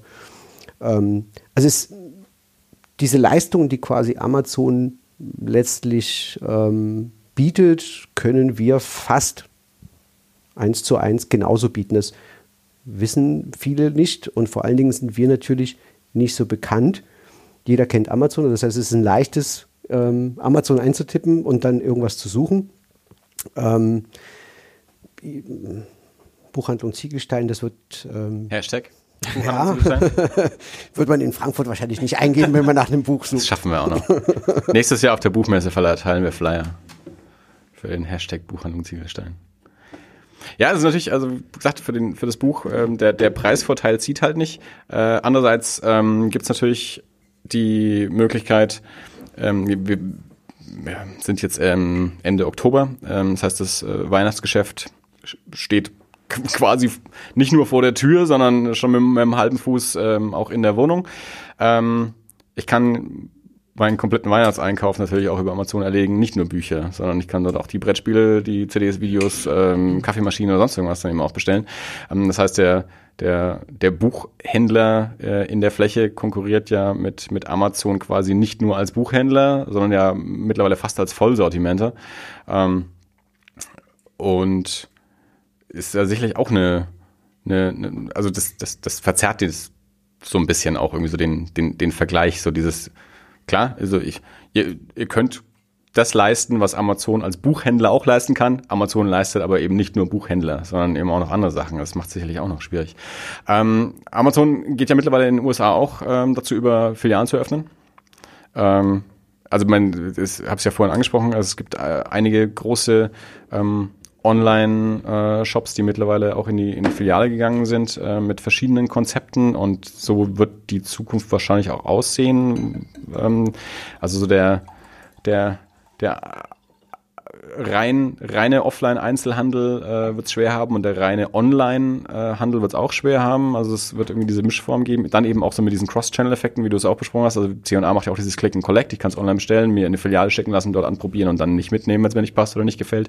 Ist natürlich, wie gesagt, bei, bei, bei Kleidung eher so dieses Passform, wie fühlt sich der Stoff an, so, also anders als beim Buch, wirklich dieses Anprobieren. Auch das Problem der Auswahlbestellungen äh, natürlich im, im Onlinehandel dann auch. Ähm, äh, das heißt, diese Mischform wird es ergeben. Amazon ähm, hat angefangen, ähm, Filialen aufzumachen, Buchhandlungen, wird, wie es aussieht, anscheinend auch Lebensmittelhandlungen aufmachen, jetzt wo sie dann ähm, auch ähm, massiv den, den Lebensmittelmarkt knacken wollen, der wahrscheinlich auch so der, der Schlüsselmarkt für den Onlinehandel ist. Ähm, hast du dir über sowas schon Gedanken gemacht? Also bis jetzt sah es nicht so aus, dass äh, Amazon aus den USA rausgeht, aber jetzt mal perspektivisch gedacht, also du gehst jetzt auch nicht in fünf Jahren in, in Rente, du hast auch noch ein paar Jahre vor dir.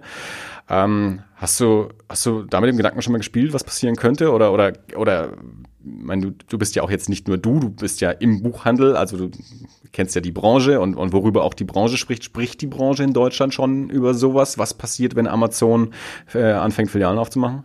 Da spricht die Branche natürlich, Entschuldigung, natürlich drüber. Ähm, ich denke aber, dass, dass das, wenn es tatsächlich dazu käme, dass jetzt Amazon auch in, in Deutschland anfangen würde, irgendwelche Stores zu eröffnen, wäre das vorrangig ein Problem erstmal für die größeren Ketten. Eher noch als für die kleinen Buchhändler, die würden es natürlich auch merken. Aber ähm, was würde denn letztendlich ein, ein Store von Amazon von einer großen Thalia-Filiale unterscheiden? Nicht wirklich viel wahrscheinlich. Also, klar, irgendwie die Optik. Ähm, Sie verkaufen wahrscheinlich kein, äh, kein Spielzeug und keine Porzellanpüppchen, sondern wahrscheinlich nur Bücher. Hm, würde ich heute bei Thalia nicht, nicht behaupten. Also ähm, wenn man sich bei Thalia umschaut, da, da, findet man mittlerweile auch alles Mögliche. Ja, eben, bei Amazon äh, eben nicht. Ach so, ja. ich bei Amazon so, ja. man wirklich nur hm. Bücher, aber nur die Bestseller. Also zumindest im, äh, auf der Fläche. Genau, also von, von der Warte aus gesehen ähm, wäre es wahrscheinlich ähnlich. Es, es wäre groß, es wäre ähm, schick, es wäre ähm, voll bestückt mit ähm, unzähligen Büchern. Ähm, wahrscheinlich müsste man da auch da das Personal suchen, das einem gegebenenfalls beraten könnte. Und ähm, es wäre auch da wahrscheinlich relativ unpersönlich.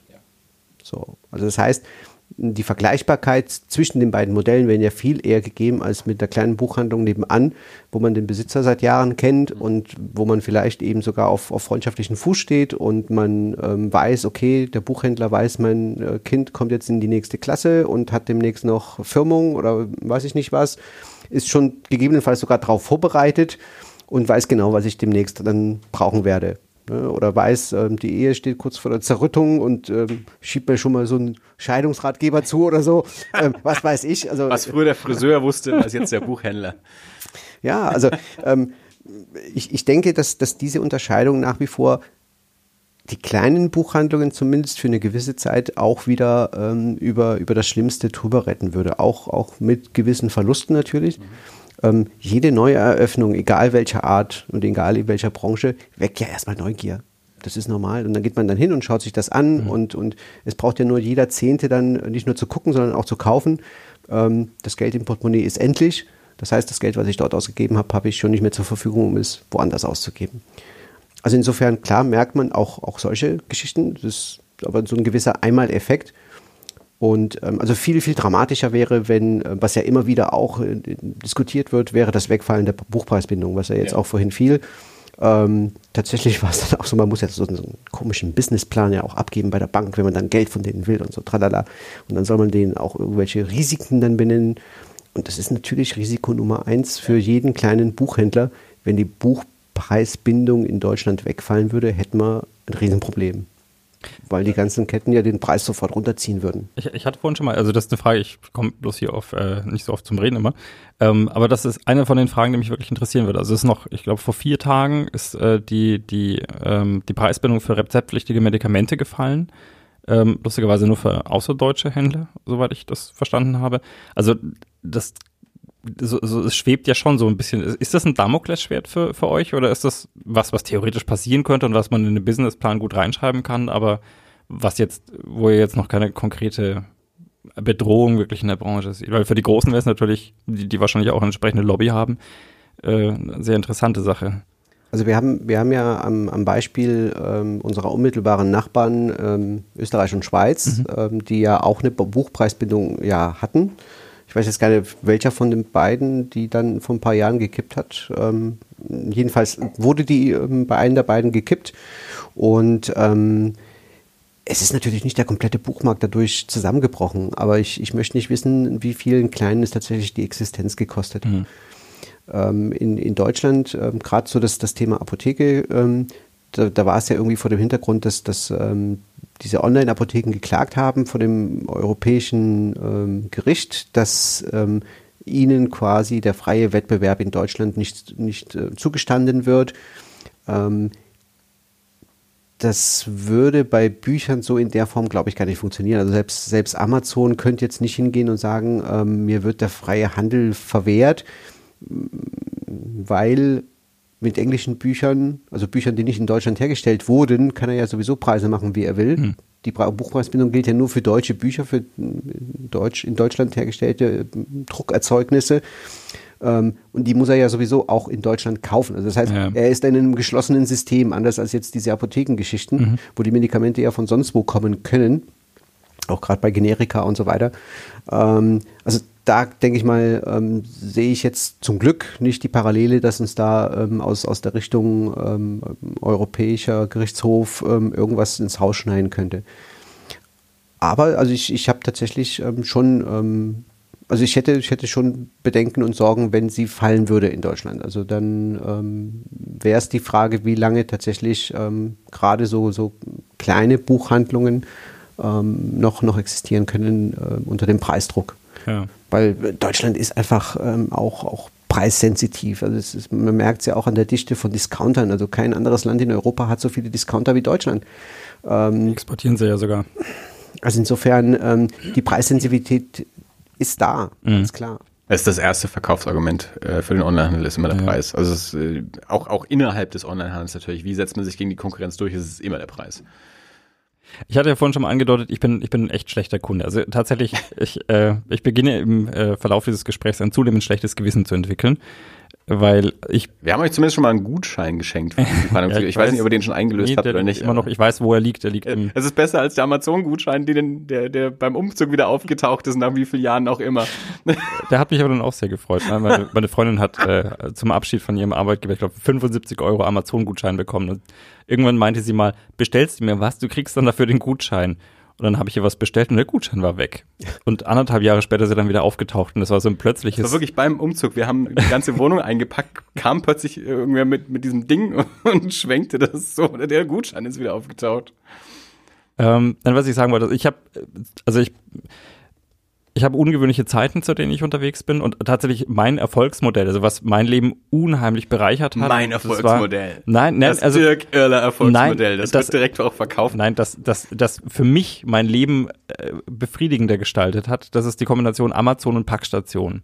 Weil ich bin ein bisschen misanthrop, also ich habe Phasen, in denen mag ich einfach auch keine Menschen. Ich telefoniere nicht gerne, ich rede häufig nicht gerne mit Menschen und ins Internet gehen zu können und konkret zu sagen, was ich will, das dann geliefert zu bekommen und mich noch nicht mehr. Ich, ganz ehrlich, ich, ich sage das jetzt nicht so laut, aber ich bestelle mir lieber was vor zur Packstation, als dass ich bei meinen Nachbarn klingel. Mhm.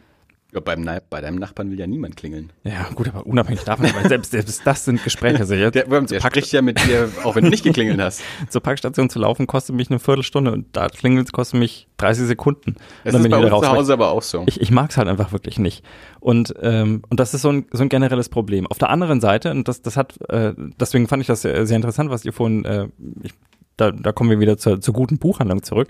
Du hast natürlich im Internet äh, wir sagen immer, das Internet ist ja so groß und so unendlich und alles ist drin, ja, aber im Endeffekt lebt halt jeder in seiner kleinen Filterbubble und kommt da eigentlich auch nicht raus. Du kommst da fast, ohne, ohne die Hilfe anderer Leute, kommst du ja tatsächlich aus deiner Filterbubble nicht wirklich raus. Und also, wenn ich jetzt mal überlege, wenn ich, ich, ich gehe auf Netflix, da, da sind tausende von Filmen, von Serien, von was weiß ich nicht, ich kriege immer die gleichen 30 angeboten. Es ist ja auch tatsächlich, ähm, und sehe ich mittlerweile so auch, dass diese, tatsächlich diese, diese Unendlichkeit der Möglichkeiten äh, tatsächlich auch ein Problem. Also es überfordert einen ja auch. Das heißt, diese Vorschlagsfunktionen ist ja immer nur more of the same eigentlich. Äh, und dann haben äh, mittlerweile einfach verschiedene andere Modelle eben angefangen, dann wirklich zu kuratieren. Also gerade jetzt der, der, der Modehandel, der dann angefangen hat zu sagen, okay, wir stellen dir gleich so ein ganzes Outfit äh, zusammen, wir wissen irgendwie was über dich, weil du entweder Angaben gemacht hast oder weil wir dein Einkaufsverhalten kennen und dann tun wir so, als wären wir deine beste Freundin und stellen dir was vor, von dem wir glauben, dass es dir steht. Oder dann eben auch so, weil du jetzt Netflix angesprochen hast, so Streaming-Dienste. Also es gibt in, in den USA gibt's ähm, ähm, Shudder, ähm, das ist ein Streaming-Dienst nur für nur für Horrorfilme, ähm, die äh, die dann ähm, die dann eben so, so kuratierte Segmente haben, wo dann eben zum Beispiel äh, ein relativ bekannter Horrorfilmregisseur aus dem Shudder-Programm so seine Top Ten oder so vorstellt. Oder dass es dann eben entsprechend natürlich auch nach, also besser als bei Netflix, auch so nach, nach Genres zusammengefasst äh, ist. Äh, wir können auch eine kurze Pause machen, das ist überhaupt kein Thema. Moment, Moment, halt, halt, halt, stopp, stopp. Achtung, Moment, Moment. Also wir machen jetzt einen spontanen Break. Das, bis, das Soundboard, Moment, Moment, Achtung.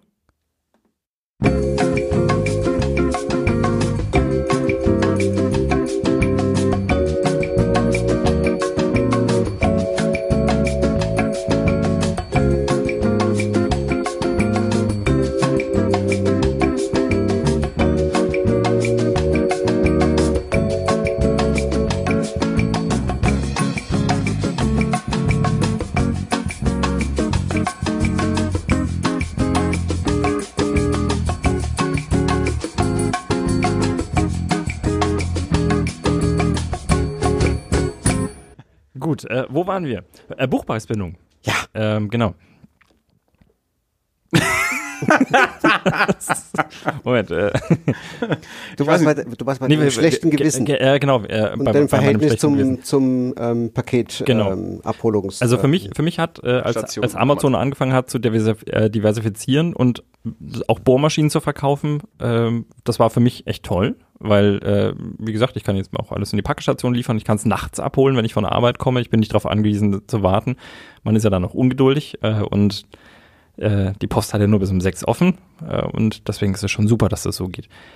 Äh, und ich habe gemerkt, dass meine persönliche Schmerzgrenze, Amazon bietet ja dieses, dieses äh, ein, ein Ding an, das nennt sich Pantry, glaube ich. Das heißt, man klickt irgendwie so normale Dinge des normalen, also das, was man so in der Vorratskammer stehen hat, ja, klickt man sich so, so zusammen Und irgendwann sagt Amazon, okay, alles, was du jetzt da drin hast, ist, füllt jetzt ein Paket, sollen wir es dir schicken? Und dann schicken die dir das quasi. Und ich habe gemerkt, das ist meine Schmerzgrenze, weil im ersten Moment dachte ich mir, ach, das ist ja praktisch.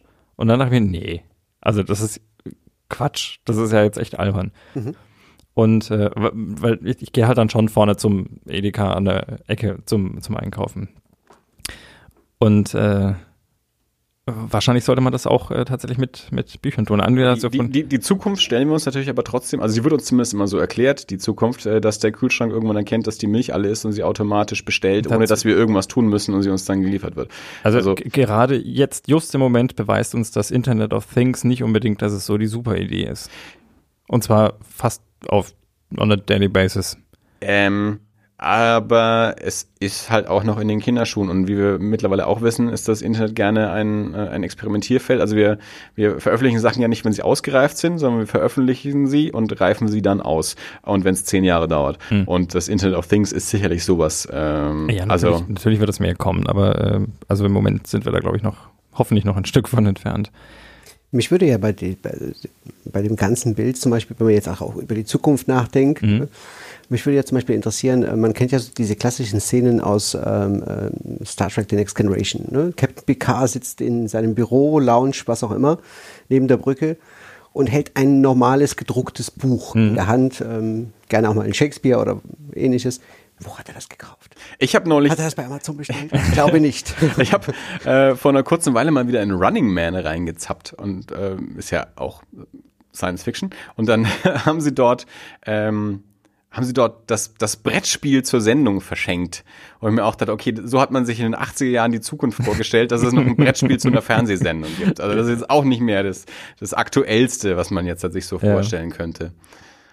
Ja gut, also zur, zur Next Generation Frage, das war natürlich der Replikator. Da hast du jetzt natürlich den richtigen angesprochen. Nee, nee, nee, nee. Also das war es definitiv nicht, weil auch ähm, PK ja immer auch darauf hingewiesen hat, dass es besondere Lederausgaben und ähnliches waren. Und das waren okay. zum Teil tatsächlich ähm, ähm, gerne auch mal eine Erstausgabe oder sowas. Also die kamen nicht aus dem Replikator. Okay. Und die muss er ja irgendwo erstanden haben. Selbst, selbst, selbst in einer Gesellschaft, in der es ja eigentlich fast kein privates Eigentum mehr da, gab. Da gibt's natürlich aber auch dann wieder so Verschiebungen. Ne? Ich meine, also wenn du sagst Erstausgabe, das ist wie wenn dann die Klingonen sagen, du musst Shakespeare im Original lesen. Ich habe nicht im klingonischen gedacht, Original. so nerdy wird, wenn wir über Buchhandel reden. Also alles führt zurück zu Star Trek. Ja, absolut. Äh, Felix, äh, mein lieber Freund Felix, äh, wird äh, jetzt am kommenden Wochenende in London Ian McKellen und Patrick Stewart äh, zusammen auf der Bühne sich anschauen. Wir sind alle neidisch. Ich sah, ich sah äh, Patrick Stewart eins auf der Bühne und war, das, davon zehre ich heute noch. Ja. Ähm, nein, also was ich was ich mir schon vorstellen könnte, ist, äh, vielleicht liegt das jetzt auch so ein bisschen am Alter, ja, weil ich, äh, man hat ja dann auch so irgendwie so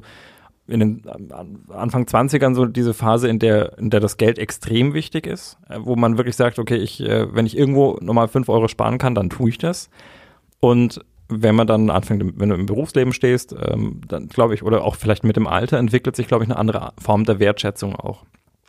Ähm, indem man dann tatsächlich, keine Ahnung, was weiß ich, vielleicht sich auch wieder mal einen Füller kauft, ja, oder sowas. Also weil, weil man merkt, okay, ich tippe zwar total gerne und äh, ich schreibe auch deutlich schneller, also ich schreibe am effizientesten am Computer, aber mit einem Füller auf Papier zu schreiben, macht Spaß. Und ich glaube, ich könnte mir vorstellen, dass, dass Bücher schon in diese Richtung gehen, dass das wirklich wieder so zum, zum Kulturgut wird. Der Weg der Schallplatte. Ja, quasi. Also Vinyl ist in den letzten Jahren ja auch zurückgekommen und ähm, hat von einem niedrigen Level aus, aber trotzdem ähm, seinen Verkauf gesteigert. Ähm, und besitzt halt eine Nische, ist wie Theater. Ja. Und ich könnte mir vorstellen, dass es bei Büchern, also in, in einem Worst-Case-Szenario, wenn man davon ausgeht, dass, äh, dass das jetzt auch erst einmal äh, durch, durch, durch Läden wie Amazon ähm, ein bisschen abflaut, aber dass, dass gerade auch ähm, Buchhandlungen wie deine ähm, wieder, also die, die einem auch helfen, aus dieser, aus dieser Bubble rauszukommen und das Ganze mit dem, mit einem persönlichen Beratungsprozess zu verbinden, ähm, zu einem anderen Wert bringen, als, als wir den jetzt im Moment auch so haben. Also ich hätte jetzt im Moment das Problem, ich habe mir schon, keine Ahnung, wie lange kein Buch mehr gekauft. Äh, und ich wüsste jetzt tatsächlich nicht, wenn ich in eine Buchhandlung gehe, wo, wo fange ich jetzt an. Mhm. Ich würde jetzt wahrscheinlich auch erstmal auf die, auf die Tische gucken, was da so rumliegt. Ähm, ich muss allerdings sagen, wenn mir das mal passiert, weil meine Freundin mich zum, äh, zum, zum ja, Talier reinzieht, dann schreckt mich das eher ab, was da so an, auf den Bestseller-Tischen liegt, weil das irgendwie ja doch äh, gefühlt immer das Gleiche ist, was da so ist. Und das, das ist so ein, also wenn ich mir die Cover, die Titel oder die, die Buchrücken anschaue, dann ist das so ein Einheitsbrei. Ja? Andere Autoren, andere, aber irgendwie immer das Gleiche. Und ähm, da wüsste ich jetzt nicht, also ich gehe tatsächlich auch manchmal rein und denke mir, gut, ich weiß jetzt, ich hänge hier eine halbe Stunde rum, ich kann mir auch eigentlich ein Buch mitnehmen, aber ich finde dann auch nichts, was mich interessiert. Und vielleicht wäre tatsächlich jemand, äh, der einen auch ein bisschen in, in so eine Richtung schubst und vielleicht sagt, hier, du glaubst es mir jetzt vielleicht nicht, aber liest das mal. Ja, das ist, das ist gut für dich. Mhm. Vielleicht äh, wäre das tatsächlich äh, hilfreich. Und ähm, ich könnte mir vorstellen, dass das insofern auch auf jeden Fall ein zukunftsfähiges Modell ist. Ich habe mir vorhin äh, auch schon, ich, ich glaube, da kamen wir beim Platz an. Ich habe mir vorhin überlegt, als du diese Buchhandlung übernommen hast, Hast du, dir das, hast du dir den Bestand angeschaut? Also bist du mal durchgegangen, hast überlegt, was steht hier so drin? Ist das dann auf die, auch auf die Ecke zugeschnitten? Also ist das so, spiegelt das das Ziegelsteiner Modell wieder? Du hast vorhin gesagt, das ist so ein bisschen ein Herantasten von deinen Vorlieben und denen deines Klientels oder deiner, deiner Kundschaft quasi. Also, Entschuldigung, ihr habt ja auch den Laden umgestaltet. Also ihr habt ja wirklich einen Monat lang äh, mindestens ja, fast, ja. Also, zugehabt. Letzter Verkaufstag unter den alten Besitzern war praktisch der 31.03.2015 und wir haben eröffnet am 23.04.2015. Ähm, eigentlich hätten wir noch eine Woche gebraucht, okay. aber wir wollten halt unbedingt zum Welttag des Buches eröffnen. Ja. Also es waren gute drei Wochen, ähm, in denen halt der komplette Laden umgebaut wurde. Ja. Und ähm, ja, unter anderem ja auch die Kaffeetheke dann reinkam, genau. die ja vorher nicht existiert hat. Ähm, also es musste tatsächlich ja auch äh, Wasserleitungen noch verlegt werden und, und solche Geschichten. Also nicht bloß neue Möbel rein. Ja. Ähm, wir haben die Decken neu gemacht, die Beleuchtung neu gemacht, die Böden neu gemacht. Also im Grunde genommen alles, alles neu. Es ist auch, es ist fast ein bisschen schade. Also ich bin, ich bin ja kurz vorher nach Ziegelstein gezogen und äh, meine liebe Frau ist ja, ist ja gebürtige Ziegelsteinerin, äh, die mir dann also auch erzählt hat, dass es schon seit immer eigentlich quasi auch da diese Buchhandlung gibt. Ähm, und als ich mal reingehen wollte, stand ich vor verschlossener Tür. also war genauso in der Phase eben so dieses, also ähm, ja, oder, oder wahrscheinlich bin ich mal außerhalb der Öffnungszeiten vorbeigelaufen und habe dann dieses, diesen, diesen Aushang gesehen. Also da, da wird dann zugemacht und dann wird irgendwann wieder eröffnet. Also ich habe tatsächlich den, den, den, den alten Zustand habe ich nie gesehen. Also ich habe es nicht geschafft, reinzugehen, weil, das, weil ich genau in diese Umbruchphase äh, halt auch nach, nach Zielstein gekommen bin. Ähm, deswegen kenne ich nur den, den, den neuen Laden, aber ich, ich weiß ja, dass also auf jeden Fall diese Kaffeeecke ähm, auf jeden Fall neu ist ähm, und, und die vorher so nicht war. Aber äh, von daher kann, also ich persönlich kann eben keinen Vergleich ziehen zwischen was war vorher und was war jetzt, aber ich glaube, darauf wollte Dirk ein bisschen auch hinaus. Also ich habe vorhin überlegt, ähm, wie, wie würde ich da herangehen und ähm, vermutlich, also ich hätte mir gedacht, ich hätte mir wahrscheinlich von der GfK mal so ein, so ein einen Schnitt geholt, wer wohnt denn hier? Ja? Also die haben ja sehr präzise Zahlen, in welchen Straßenzügen, welche Altersgruppen, mit welchen, mit welchen Einkommen, welchem Bildungsstand äh, wohnen und hätte dann da auf Basis dessen meine Einschätzung getroffen, was wollen diese Leute. Hast, äh, hast du das in der Richtung gemacht oder hast du einfach gesagt, okay, ich nehme mal den Bestand, der jetzt hier so steht und guck mal, wie ich den an den Mann bringe und verändere den danach belieben? Also ich habe, wie, wie so am Anfang des Gesprächs auch mal, mal habe anklingen lassen, natürlich eine Standortanalyse gemacht. Mhm. Ähm, da gehört natürlich auch dazu, dass man sich anschaut, wie ist die Bevölkerung in dem Stadtteil zusammengesetzt. Altersmäßig, ähm, Bildungsniveau, Einkommensniveau. Ähm, Und rauskam Ziegelstein ist die Elite Nürnbergs. Durchaus. das, das, das Bildungsniveau ist höher als der Durchschnitt. Ähm, die, ähm, das Alter auch. Das Alter auch. ähm, das Einkommen ist etwas über Nürnberger Durchschnitt. Ähm, und tatsächlich ähm, ist es so, dass ähm, dieses Alter durchaus aber auch wieder ein Argument ist, weil ähm, ab 40 aufwärts äh, fangen die Leute wieder an, mehr Bücher zu kaufen. Mhm tatsächlich. Mhm. Und ähm, ah, deswegen spüre ich so allmählich ja. ähm, Dann gibt es ja noch äh, diese, diese, schönen also Milieustudien, wie man sie so schön ähm, heute nennt. Ne? Also der, der progressive und der ausgeflippte und also ich, ich weiß diese Fachbegriffe jetzt gar nicht. Also keine Ahnung. Ähm, so sehr jetzt in die Tiefe bin ich dann tatsächlich nicht. Also ich mhm. habe mir dann ähm, diese, diese groben ähm, Zahlen habe ich mir natürlich schon auch angeguckt weil das auch, auch Basis ja war ähm, für die Entscheidung, ähm, kann man überhaupt ein tragfähiges Modell in, in Ziegelstein installieren. Ähm, ähm, was die Entscheidung dann anging, ähm, welche Ware letzten Endes dann in, in den Laden kommt, das war jetzt eben dieser Prozess, diese letzten anderthalb Jahre. Und da sind wir auch mit Sicherheit noch nicht ganz am, am Ende, aber, aber schon auf einem, einem ganz guten Weg. Ähm, es wurde erstmal mit dem Laden auch, auch ein gewisser Grundbestand, der vorhanden war, auch, auch übernommen, ähm, den wir dann direkt aber zur, zur Eröffnung auch ergänzt haben. Da ähm, zum Beispiel, also was ja vorher dort nicht existent war, außer vielleicht mal in, in einem Einzelband, der irgendwo in der, in der Bestsellerliste war. Also wir haben jetzt ein kleines, bescheidenes Science-Fiction, Fantasy, ähm, Fantastik-Eck, okay. das es so nicht gab, ähm, oder, oder auch eine, eine kleine DVD-Abteilung. Ähm, wir haben das Kinderbuch, das vorher auch schon ein Schwerpunkt war, aber tatsächlich auch vergrößert noch. Wir haben ähm, die Belletristik insgesamt um ein, um ein Wesentliches ähm, vergrößert, ähm, haben, ähm, die waren vorher eben sehr stark ähm, taschenbuchlastig mhm. Ähm, bestückt. wir haben da ordentlich an, an Hardcovern auch, auch dazugelegt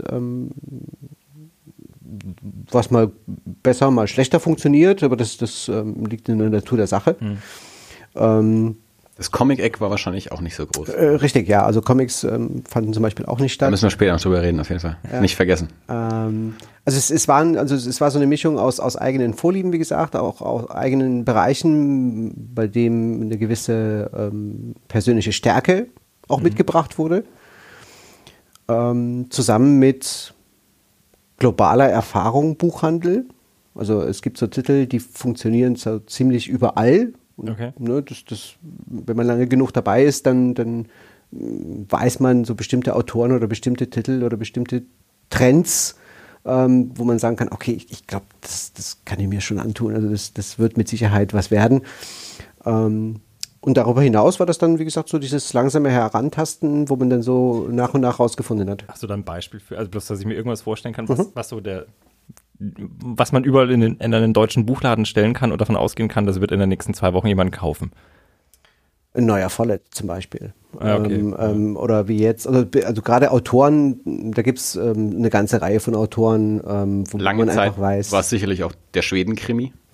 Ja. Also äh, rund um Mankell und Co. Mhm. Ähm, also ich meine, ich glaube, Krimi ist sowieso das beliebteste Genre wahrscheinlich. Ne? Also ja, nicht nur im Buch, das ist ja auch im Fernsehen so.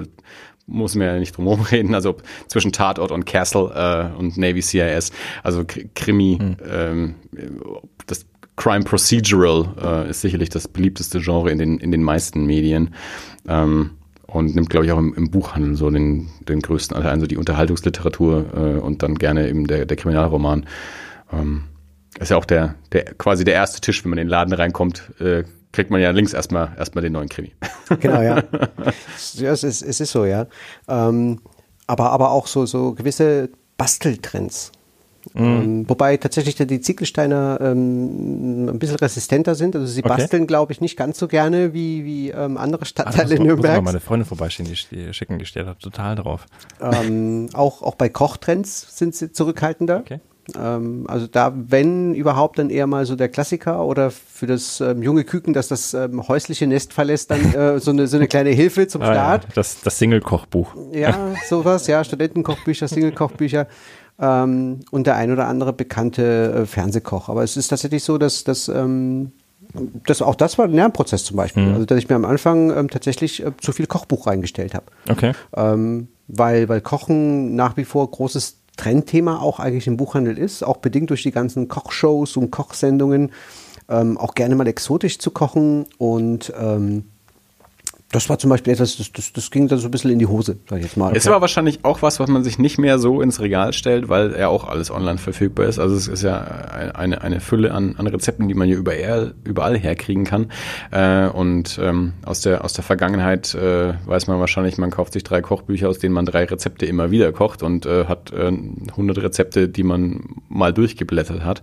Ähm, also keine Ahnung, wie, wie der, der Kochbuchmarkt insgesamt so, äh, ich weiß nicht, GU geht's glaube ich, wird noch ganz gut, vermute ich ja. mal. Also die sind zumindest noch auf dem Markt.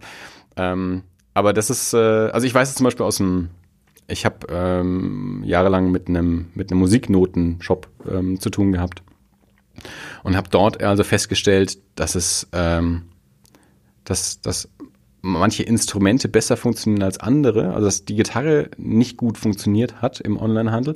Und meine Erklärung, weil ich selber Gitarre spiele, dazu war, dass ich eben auch wirklich alle Akkorde halt online kriegen kann äh, und dann halt auch ich kann mir das einzelne Lied raussuchen und muss nicht ein ganzes Buch kaufen, nur weil ich ein Lied lernen will und so. Und so glaube so ist es beim, beim mhm. Rezept wahrscheinlich ähnlich. Also kann ich mir vorstellen.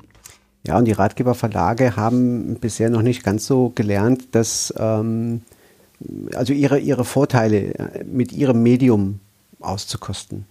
Ähm, dass man eben halt nicht nur bloß die blanke Information liefert, denn die bekommt man auch genauso mittlerweile im Internet, sondern dass man sie so aufbereitet, also bis auf wenige Ausnahmen hin und wieder, ähm, dass man sie so aufbereitet, dass es wieder so besonders ist, hm.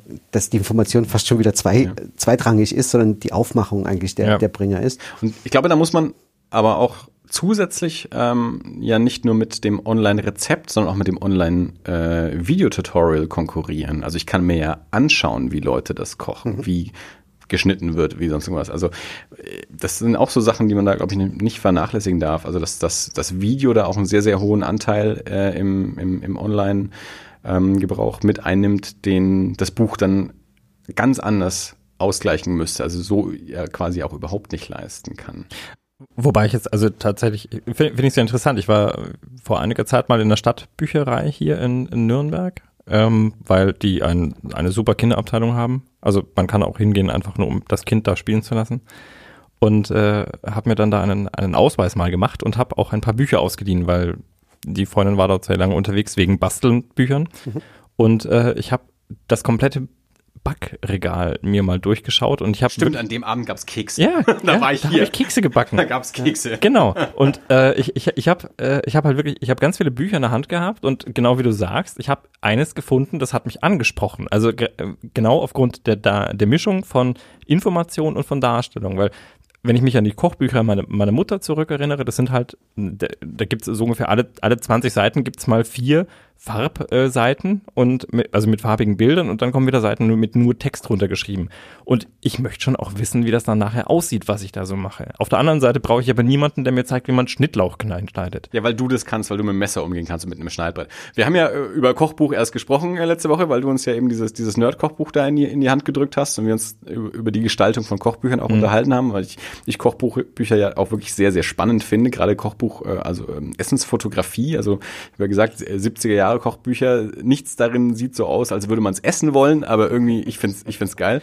Äh, und, und, aber in modernen Kochbüchern legt man natürlich auch sehr, sehr viel Wert darauf, auf eben auf die Gestaltung, auf Fotografie und alles. Ähm, das wäre, glaube ich, auch ein Kochbuch für dich. Also da ist. Äh Wenn es ein Nerd-Kochbuch ist, dann vermutlich. Ja, aber auch, auch da gibt es Unterschiede. Aber das ist ein sehr, sehr, sehr schönes. Also okay. das ist auch, weil ich gerade so, so Gimmick Themen, Dinger sind dann auch gern mal ein bisschen lieblos gestaltet, aber das Buch ist wirklich, äh, also das, das kann mit jedem, ich sag mal, seriösen Kochbuch komplett mithalten okay. in, der, in der Gestaltung.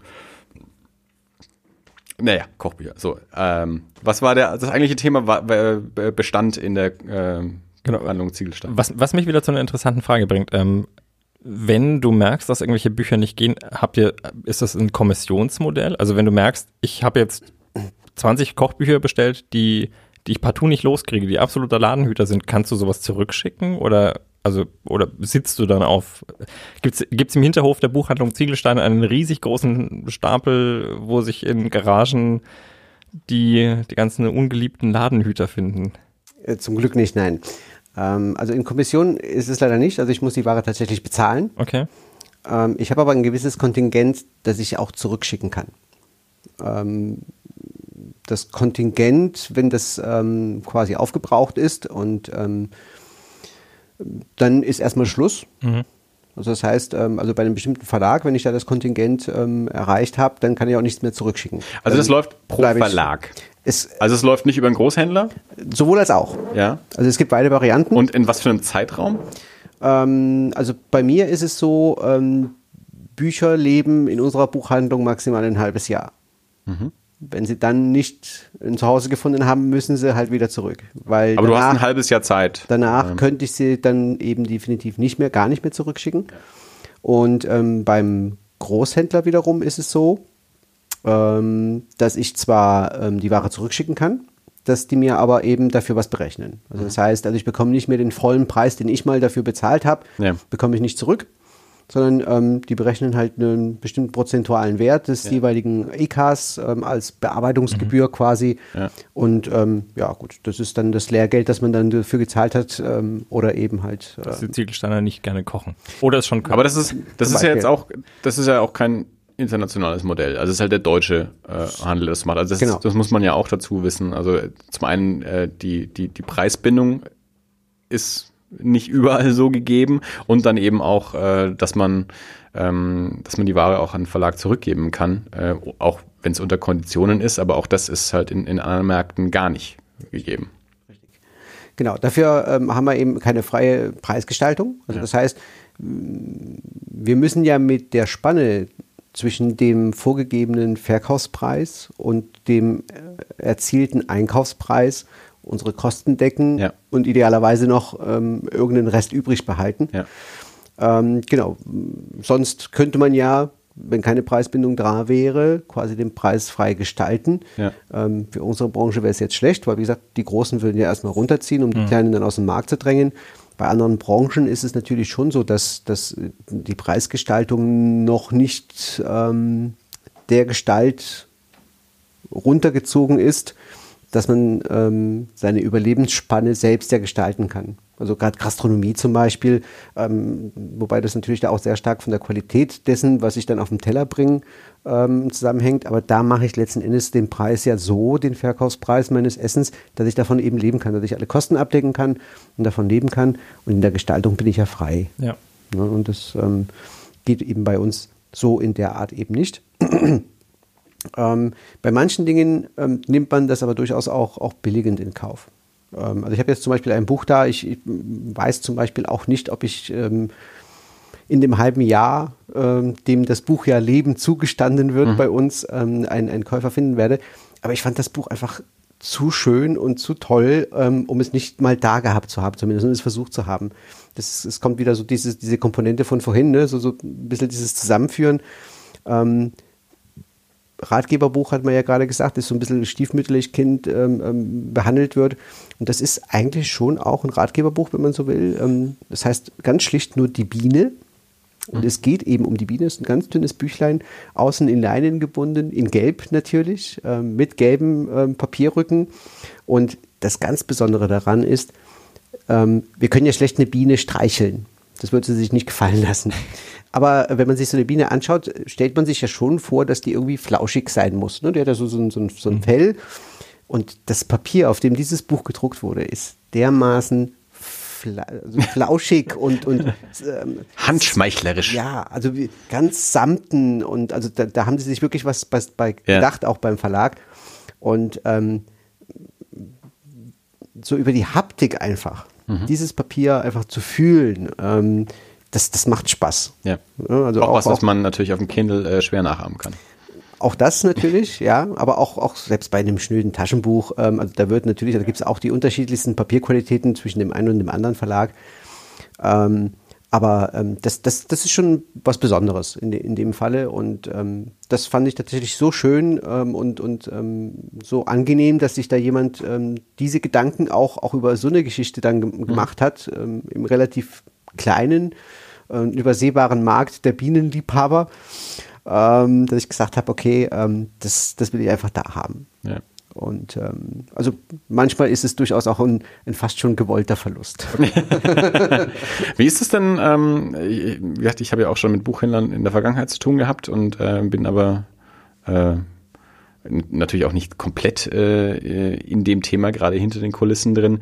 Ähm, äh, Buchpreisbindung haben wir ja schon mehrfach angesprochen mittlerweile, ähm, was ja aber noch nichts über die Margen aussagt. Also die Marge, die jetzt äh, die große Kette äh, bekommt, die vom Bestseller, keine Ahnung, wie viele tausend Stück abnimmt und die Marge, die der äh, unabhängige Buchhändler, der fünf Exemplare sich in den Laden stellen kann, weil er gar nicht mehr Raum hat, ähm, äh, bekommt Du warst jetzt in einem großen Unternehmen und äh, bist jetzt in einem kleinen eigenständigen Unternehmen. Ähm, wie, wie verändert sich das? Also der, der für den Endabnehmer ist es egal, das Buch kostet immer äh, 14,90.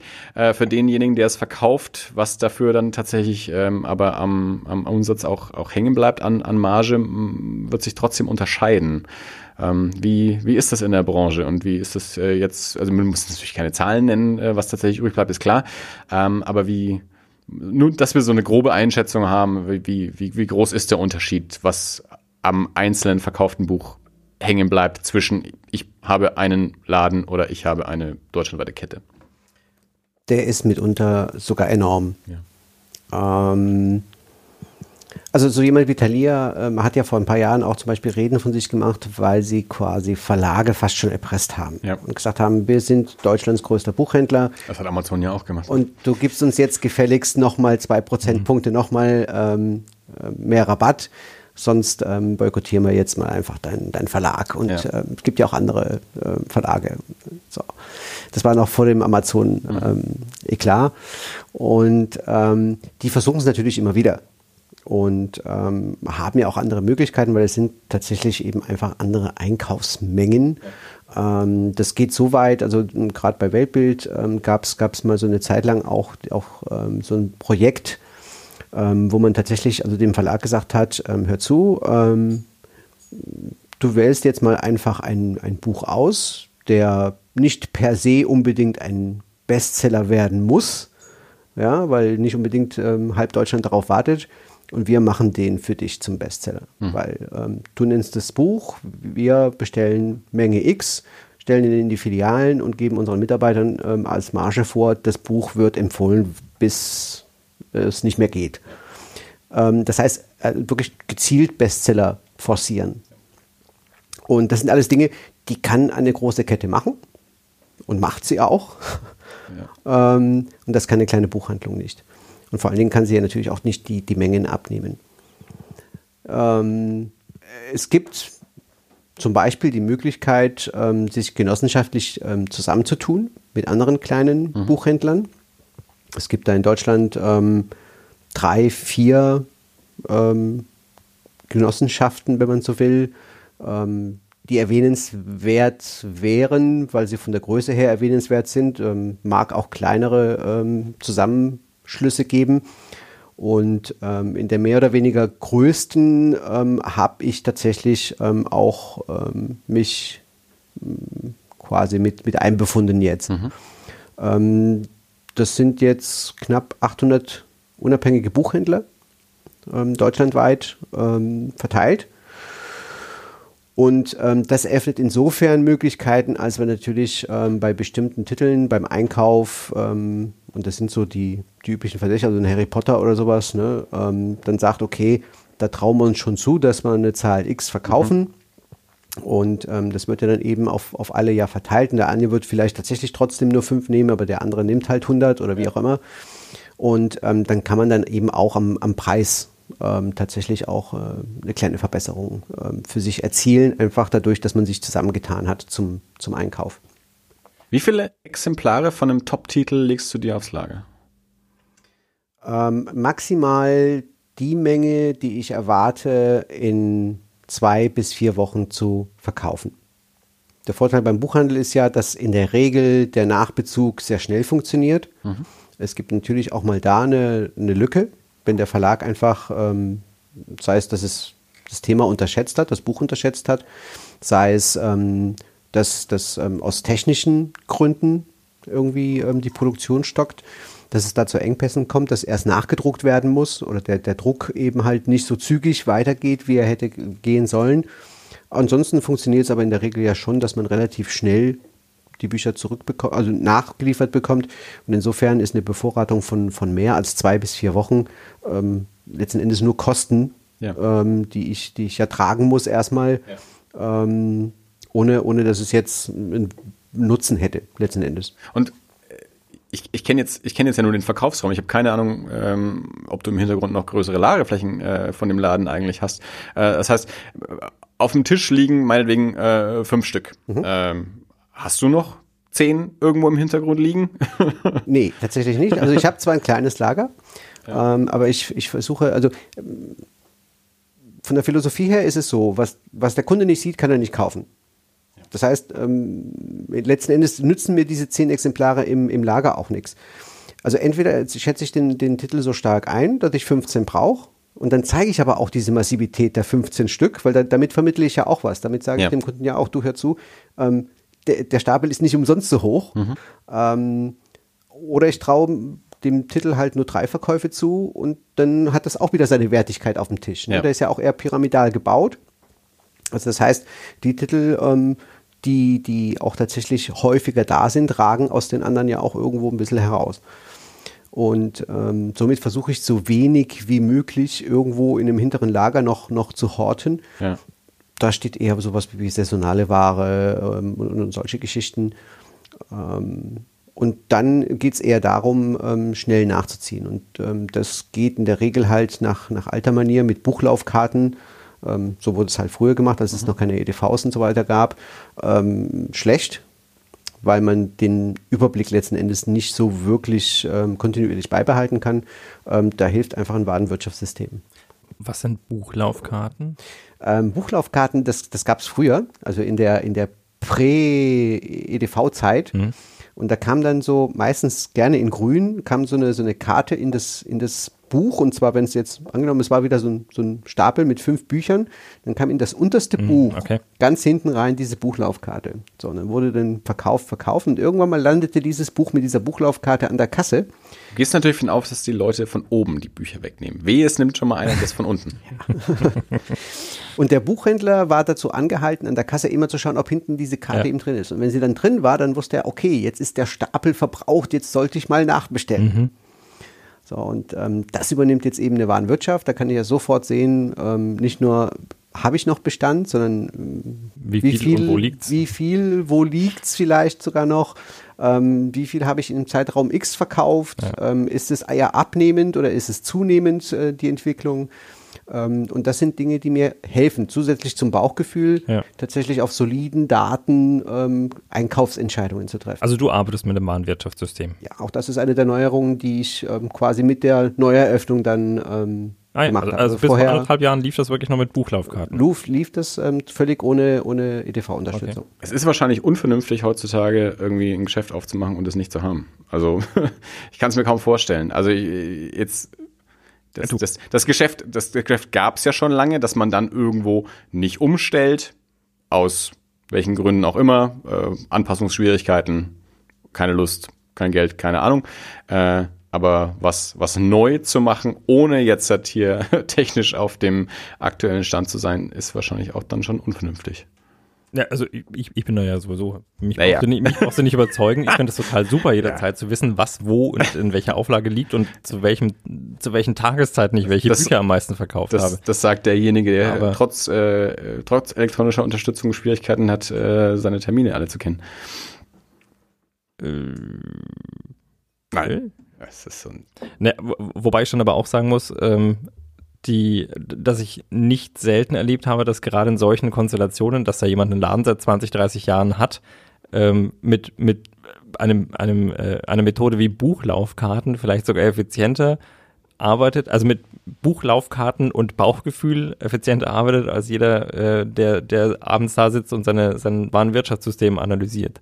Ja klar, also man muss, ähm, wie, wie mit allem anderen, man muss ja seine Werkzeuge auch, auch bedienen können. Ja. Und es wäre ja nichts tödlicher, wenn ich super mit meinen Buchlaufkarten 20 Jahre lang zurechtgekommen bin, ähm, auf ein Warenwirtschaftssystem umzusatteln, mit dem ich nicht klarkomme. Ja. Ähm, ich bin ich habe zwar noch gelernt, mit diesen Katalogen da zu bibliografieren und zu arbeiten, aber die Kaufhäuser haben ja damals, gerade in der Zeit, in der ich in der Ausbildung war, gerade auch umstrukturiert mhm. auf EDV. Also ich habe genommen mein gesamtes ähm, Arbeitsleben ähm, auch mit, mit Warenwirtschaftssystemen gearbeitet. Ähm, mir fiele es schwer ohne. Mhm. Also ich vertraue schon auch auf, auf das Gefühl und auf den Bauch, aber eben nicht nur ähm, sondern bei mir ist es immer die Mischung aus dem, was sagen mir wirklich die, die, die validen Zahlen mhm. und die soliden Zahlen, die mir mein System herausgibt und ähm, was sagt letzten Endes äh, mein, mein Bauch und mein Gefühl. Ja. Genau. Wie ist es eigentlich? Ähm, du, du wählst ja nicht, äh, vermute ich jetzt einfach mal, jeden einzelnen Titel selber per Hand aus aus all den Neuveröffentlichungen, die also ich habe es beim Buchhandel nicht ganz so auf dem Schirm, wie ich es beim Kino habe, äh, wo ich aber merke, ähm, jede Woche kommen irgendwie zehn neue Filme ins Kino. Also, ähm, du hast ja vorhin auch schon gesagt, die Titel tendenziell mehr. Es, es, wird nicht mehr verkauft, aber die Titel sind mehr, die rauskommen. Ähm, also du wirst ja sicherlich auch irgendwie vom, vom quasi vom Vertreter äh, beraten werden. Ähm, äh, der Verlage oder des Großhändlers, ähm, was, was kommt, äh, was solltest du dir auf den Laden legen. Ähm, nein, du guckst gerade so, als würdest du wirklich jedes einzelne Buch vorher lesen und dann entscheiden, was du verkaufen willst. Also ich kann natürlich nicht jedes einzelne Buch vorher in, in der kompletten Länge lesen, aber ähm, Vertreterbesucher äh, habe ich tatsächlich relativ wenig. Mhm. Ähm, ich lasse ich, mir. Ich sag dir auch gleich nochmal kurz, ähm, äh, wie ich drauf komme. Mir, also, um jetzt, wir sind ja irgendwie auch ein Comic-Podcast. Ähm, mir ist halt aufgefallen, dass du das mag aber auch an persönliche Präferenz sein, äh, roter Blitz-T-Shirt, sehr viel Panini ähm, im Laden hast, ähm, wo ich immer dachte, der hat einen guten Vertreter. er hat zwischendurch auch mal ein Zwerchfellbuch und auch ein Reproduktbuch und sowas, aber ähm, halt auch relativ viel Panini. Aber vielleicht habe ich das damals auch falsch eingeschätzt, vielleicht ist es einfach deine persönliche Präferenz, dass du dir gerne Superhelden in den Laden stellst, weil du Ziegelstein äh, auch das Panini-Angebot ähm, äh, nahe bringen willst. Aber ja, bitte, führ das weiter aus. Wie, wie, wie kommt es zustande, welche Titel du dir wirklich in den Laden legst?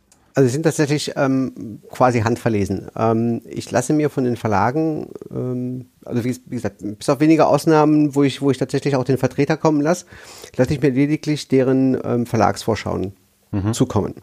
Die kommen ähm, jedes halbe Jahr, also für das nächste halbe Jahr. Ja dann bin ich, ähm, naja, der, der Raum füllt es nicht, aber es, es ist gefühlt unglaublich viel Papier, mhm. ähm, diese ganzen Kataloge und die arbeite ich komplett durch. Mhm. Das heißt, ich schaue mir ähm, diese Kataloge sehr intensiv an, ähm, lese genau, ähm, worum geht es in den Büchern. Ähm, oftmals sind ja sogar noch, noch ähm, zum Inhalt äh, oder über das, den Inhalt hinaus noch weitere Informationen enthalten, ähm, sei es jetzt ähm, kaufmännische Natur, dass man bereits weiß, wir werden die und die Marketingaktionen dazu ähm, starten, Plakatierungen, Zusammenarbeit mit der Bahn, Fernsehproduktion, was auch immer. Oder eben halt ähm, im Vorfeld ähm, aus dem, wenn es aus dem amerikanischen oder englischen kommt, ist es ja oftmals dann dort schon erschienen, also gibt es dann Pressestimmen, Besprechungen und so weiter und ähm, ja, das ähm, wird alles irgendwo subsumiert im Hirn und dann treffe ich die Entscheidungen darüber, was ich mhm. für den Laden, für die Ziegelsteiner und für mich selbst ja. für sinnvoll erachte und, und was nicht. Wie viele ähm, Neutitel sind es pro Woche, pro Monat, so im, im, im Schnitt? Habe ich tatsächlich noch nie nachgerechnet. Aber also man, man sagt im belletristischen Bereich pro Jahr ähm, glaube ich, waren es zuletzt so etwa 20.000 Neuerscheinungen. Die in Deutschland veröffentlicht werden? Richtig. Also und, und, und wie viele legst du dir in den Laden? Also wie, wie, wie viele Neutitel bestellst du tatsächlich in welchem Zeitraum auch immer, also was, mhm. was ein relevanter Zeitraum ist. Also wenn du sagst, pro Woche kann ich es nicht sagen, aber im Quartal sind es, keine Ahnung. Also wir haben Stand jetzt, ähm, wobei das natürlich nicht alles nur Neuheiten sind, also wir haben Stand jetzt ungefähr 4000 verschiedene Artikel im Laden. Mhm. Also nicht Stück. Stück ist noch ähm, ja, ein ganzes klar. Stück mehr, aber eben verschiedene Artikel sind es knapp 4000. Mhm. Da gehören aber eben auch Kalender dazu, Spiele dazu, ähm, Lesezeichen dazu, was auch immer. Ja. Und ähm, da wäre es auch die Frage, wie definiert man Neuheit? Ist Neuheit ähm, eine Woche Wer? später noch eine Neuheit oder, oder in dem Monat, halt im Erscheinungsmonat? Ein, ein, ein, Titel, den du gestern noch nicht im Laden hattest. Oder vielleicht, ich weiß nicht, oder wenn das das ist, wie viele aus diesen 20.000, die in den Katalogen stehen, wie viele suchst du dir da aus? Ist das das die Frage? Ja, schon so. Also e, eben so dieses. Also ich stelle mir das vor, du sitzt dann da mit einem riesen Stapel und kreuzt an und hängst irgendwelche Zettel an die Wand und äh, ich, ich finde es total. Um wieder mit dem Kino irre. zu kommen. Also jeden Donnerstag kommt ein Film ins Kino, der letzte Woche noch nicht im Kino war. Äh, Bücher kommen wahrscheinlich auch jede Woche. Ich weiß gar nicht, gibt es bei Büchern einen festen Tag? Gibt es zum Teil auch, ja. ja. Also bei, bei, Aber es ist nicht bei, so, dass donnerstags bei, kommen die neuen Bücher. So, nein, nein, also bei, ich, bei, bei Platten äh, ist es. Ich, ich habe jeden Tag so Neuheiten im, im Wareneingang. Also okay. fast täglich ist irgendwie eine Neuerscheinung mit im Wareneingang dabei. Mhm. Ähm, was, was, ist das so pro Monat? wie viel wirklich Neutitel eben, wie gesagt, die letzten Monate noch nicht veröffentlicht waren oder noch nicht im, im Laden waren? Auch das ist saisonal sehr unterschiedlich. Ähm, das könnte ich jetzt tatsächlich, also ich weiß nicht, Mhm. 100 locker mit Sicherheit mal so. Ne? Also jetzt ohne, dass es jetzt ähm, besonders viele wären. Ja. Ähm, weil wie gesagt, also es sind fast jeden Tag mal ein, zwei Neuerscheinungen dabei und dann gibt es aber auch Tage, da habe ich dann eben zehn so Kisten und das ist fast alles nur Neuheiten. Ja. Ähm, weil natürlich gerne auch zum, zum Monatsende bzw. Monatsanfang, das ist auch bedingt durch ähm, Gehaltszahlungen und so weiter, die Verlage dann sagen, so jetzt bringen wir unsere Neuheit, weil jetzt Natürlich. ist neues Geld da und dann ist die Bereitschaft auch eher da, vielleicht das neue Buch dann zu kaufen. Also das heißt, da ist es deutlich mehr als jetzt irgendwann am 15. des Monats oder am, am 13. oder 12. oder 24. Ähm, das sind so einzelne Bände eher, ähm, die dann gerade dann neu erscheinen. Und dann gibt es tatsächlich auch Bücher, bei denen der, Tem- der Erscheinungstermin fix ist. Ähm, das heißt, also selbst wenn ich sie da habe, schon zwei, drei Tage vorher, darf ich sie noch gar nicht verkaufen, weil sonst ähm, halt konventionale Strafen ähm, verhängt werden würden. Ja. Genau. Ja, gut, das ist, äh, also da komme ich jetzt auf die, auf die Platten zurück, das ist bei Platten ja auch so. Also klar, der, der, der, ja gut, also jetzt Kino nicht, aber äh, im, im, im Handel tatsächlich, also du kriegst es ja einfach vorher geliefert, aber Wir haben Matrix einen Tag vorher gesehen. ja, aber, du, aber du kannst es nicht verkaufen. Also das, du, du kannst es ja auch wirklich nicht. Also ich meine, Ich habe alle meine Freunde angerufen.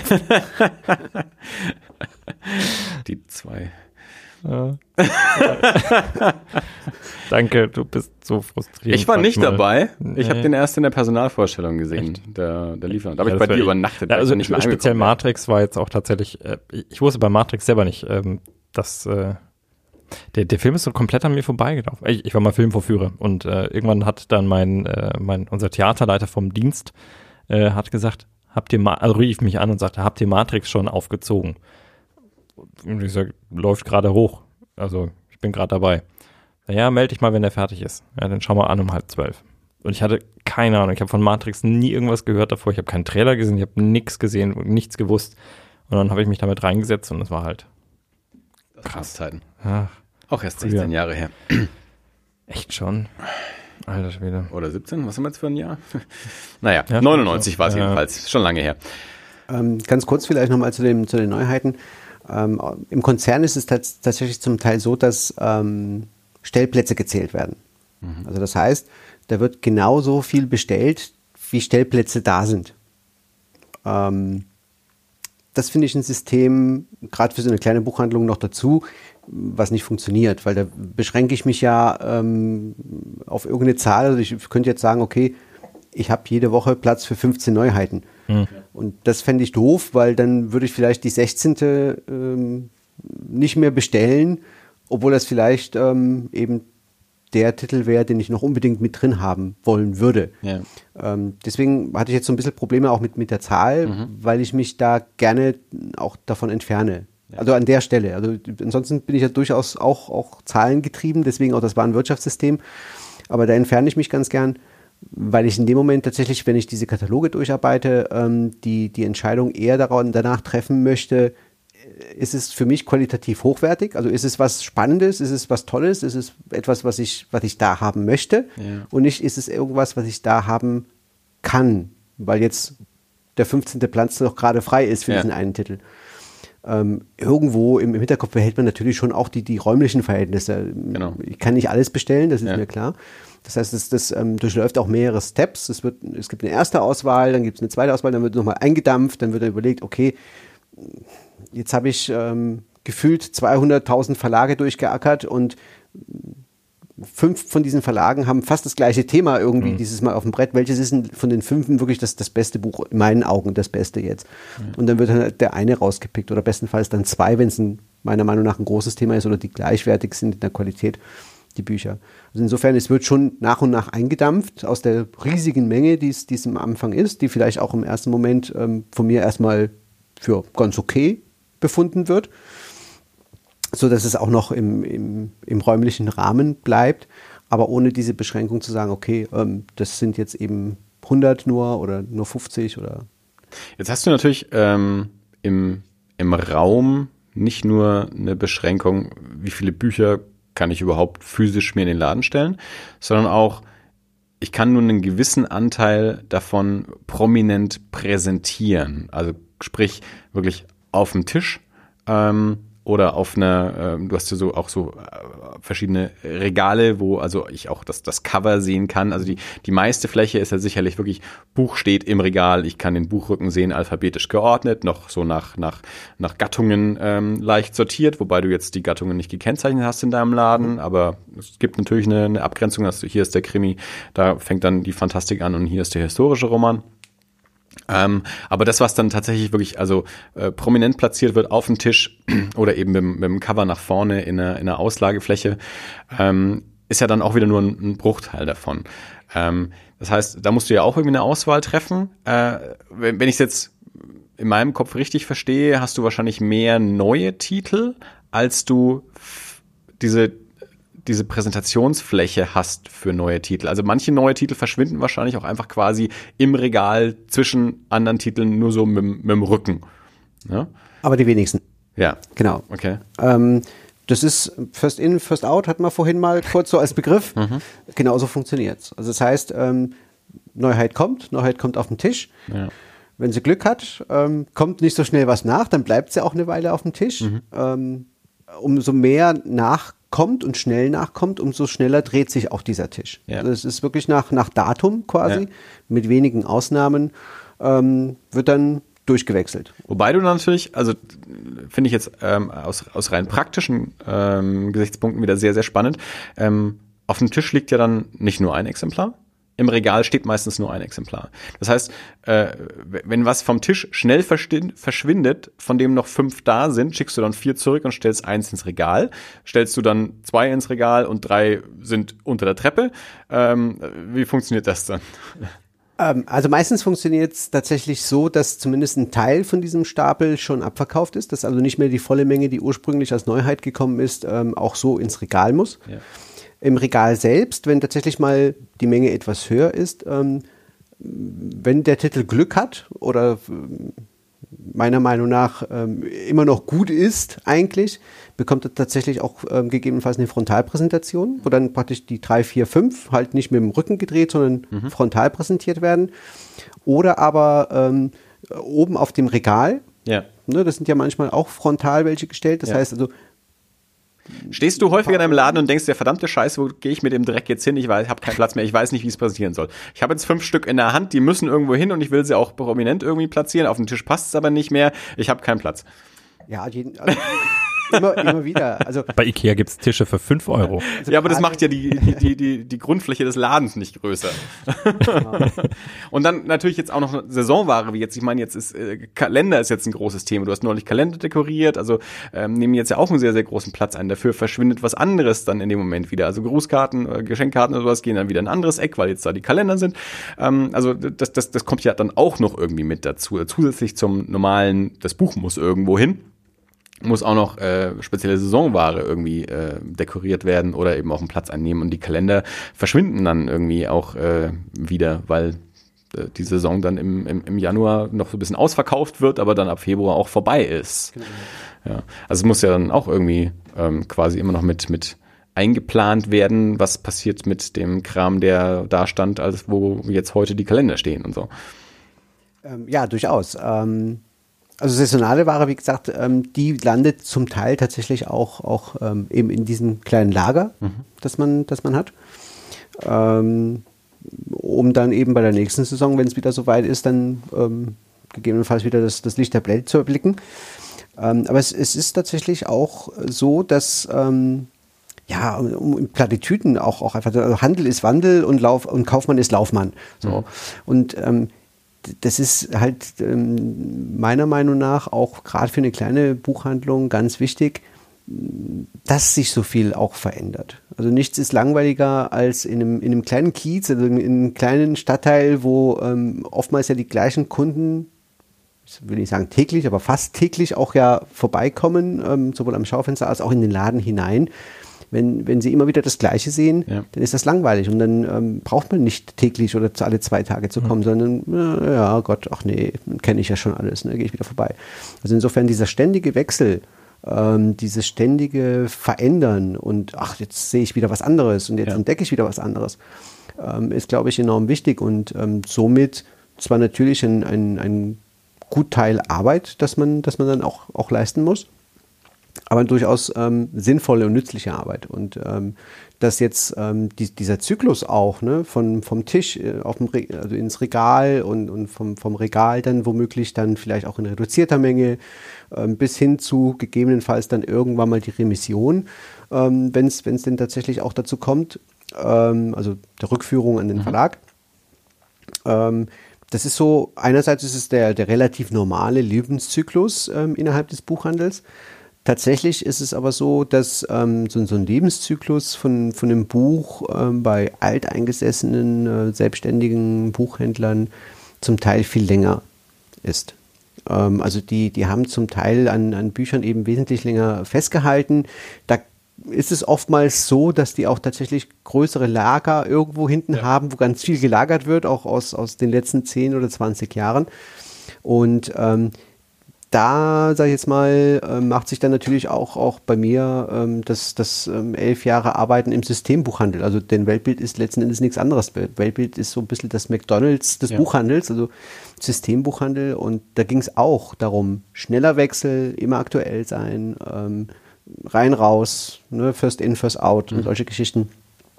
Und ähm, das macht, finde ich, nicht nur für so einen großen Sinn, sondern das macht gerade auch für einen kleinen Sinn. Ja. Ähm, weil nichts ist langweiliger, als, als immer das Gleiche zu sehen. Ja.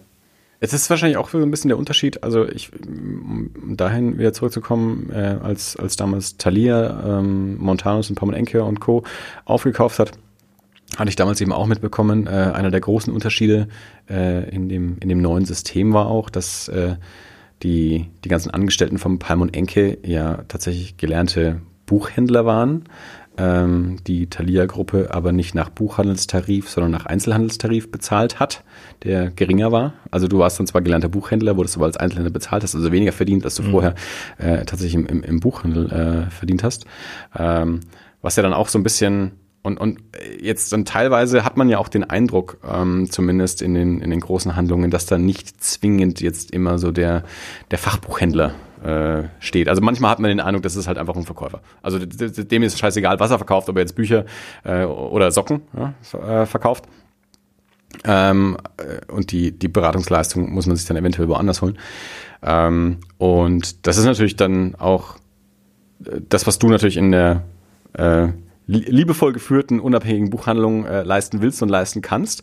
Und was äh, hoffentlich die, die Klientel dann in gewisser Weise auch äh, erwartet, äh, eben um auch eine, eine Abgrenzung zu haben zu dem Onlinehandel oder eben der, der, der Kette, ähm, wo ich halt einfach vorbeilaufe und äh, den, den Bestseller vom Tisch nehme. Eben zum Beispiel sowas wie, ähm, ich kann in, in den Thalia äh, reingehen und habe dann eine riesige Wand, wo eben tatsächlich die Spiegel-Bestsellerliste zum einen aushängt und zum anderen dasteht. Also ich kann äh, mir den Aushang anschauen, was auf äh, die, die Spiegel äh, Belletristik Top 10 sind und habe dann die Bücher entsprechend auch noch in der Rangliste dastehen, so wie ich im Plattenladen auch die aktuellen Charts oder sowas dann aushängen. Weiß nicht, mittlerweile gibt's die, glaube ich, nicht mehr, weil keiner mehr Platten kauft, aber früher war das im Müller, hattest du einen Aushang, was ein Plakat, die aktuellen Charts und drunter hattest du die äh, CDs stehen. Das ist bei dir jetzt nicht der Fall. Also du hast jetzt keinen Tisch, äh, wo steht, okay, das sind die aktuellen deutschen Bestseller, nehmen sie doch auch jetzt den mal noch mit, das neue lustige Buch von Mario Barth oder so, weil es jeder andere Deutsche auch hat. Ähm, Sinn noch? ja, ja, den gibt's noch. also äh, ganz blödes Thema, ganz unabhängig davon, aber äh, man muss den nicht mögen.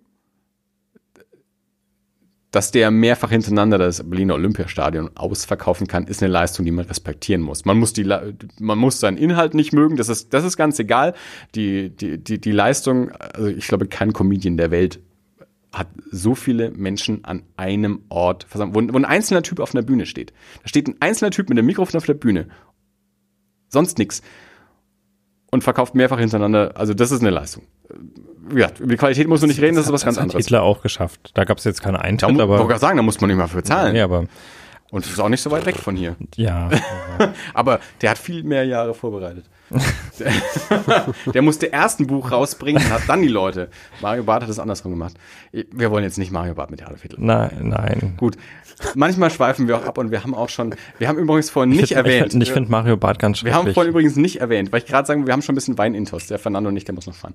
Ähm, was wir sträflich vernachlässigt haben. Langzeithörer dieses Podcasts werden noch den guten Spätburgunder vom Netto kennen und wissen, äh, dass wir vor einigen Jahren äh, von dieser Sorte Wein abgekommen sind, weil der 2012er Jahrgang schlimm nach Katzenpisse gestunken hat. Jahrgang. Also wir haben den äh, 2009er und 11er zumindest nach unserer Erinnerung, gerne getrunken und auch lange Zeit promoted in diesem Podcast ähm, und sind dann abgesprungen haben jetzt einige Jahre Pause gemacht und haben andere Weine getrunken, aber wir haben uns jetzt an den aktuellen 2015er Jahrgang äh, gewagt, der gute Spätburgunder vom Netto und wir müssen sagen, der ist wieder sehr trinkbar. Der ist wieder okay, ja. Also wir haben jetzt mittlerweile auch schon wieder den, den, den guten äh, Spanier vom Lidl, den ich wir ja schon mehrfach hatten. leckerer. Der, der ist auch leckerer. Mhm. Auf jeden Fall. Wir sind ja jetzt äh, schon, schon umgesprungen äh, während dieser Aufnahme von einem zum anderen. Ähm, aber zur Ehrenrettung eben des guten Spätburgunder vom Netto. Äh, nicht mehr Katzenpisse, der 2015er lässt sich gut trinken. Ein 2014er gibt's auch, den haben wir aber noch nicht. Vielleicht probieren wir den nächstes Mal aus. Mal schauen. Aber ähm, jetzt für die Oldschool-Fans äh, sei gesagt, ähm, ihr, ihr könnt wieder zum Netto und den Spätburgunder Qualität zweieinhalb trocken aus Baden äh, kaufen. Ähm, immerhin hier, DLG Testservice, regelmäßige Qualitätskontrolle. Das, heißt ja das sagt nichts nicht, über die Qualität nee, aus. Ich sagen, es ja. wird nur kontrolliert. Mhm. Für, für Netto-Marken-Discount. Das ist doch schön. Idealer Trinkgenuss bis Ende März 2018. Das haben wir gerade noch so geschafft. Na gut, aber jedenfalls, so. Ähm, Ähm, also, wa- was ich sehr interessant finde, ist, ich habe ähm, ich habe mal als Filmvorführer gearbeitet. Eine Zeit lang. Ja, doch. ich, das hast wie, du wie vor- Mhm. vorhin schon erwähnt. Und das ist ja kein Ausbildungsberuf, also zumindest nicht in Westdeutschland. In Ostdeutschland war es einer.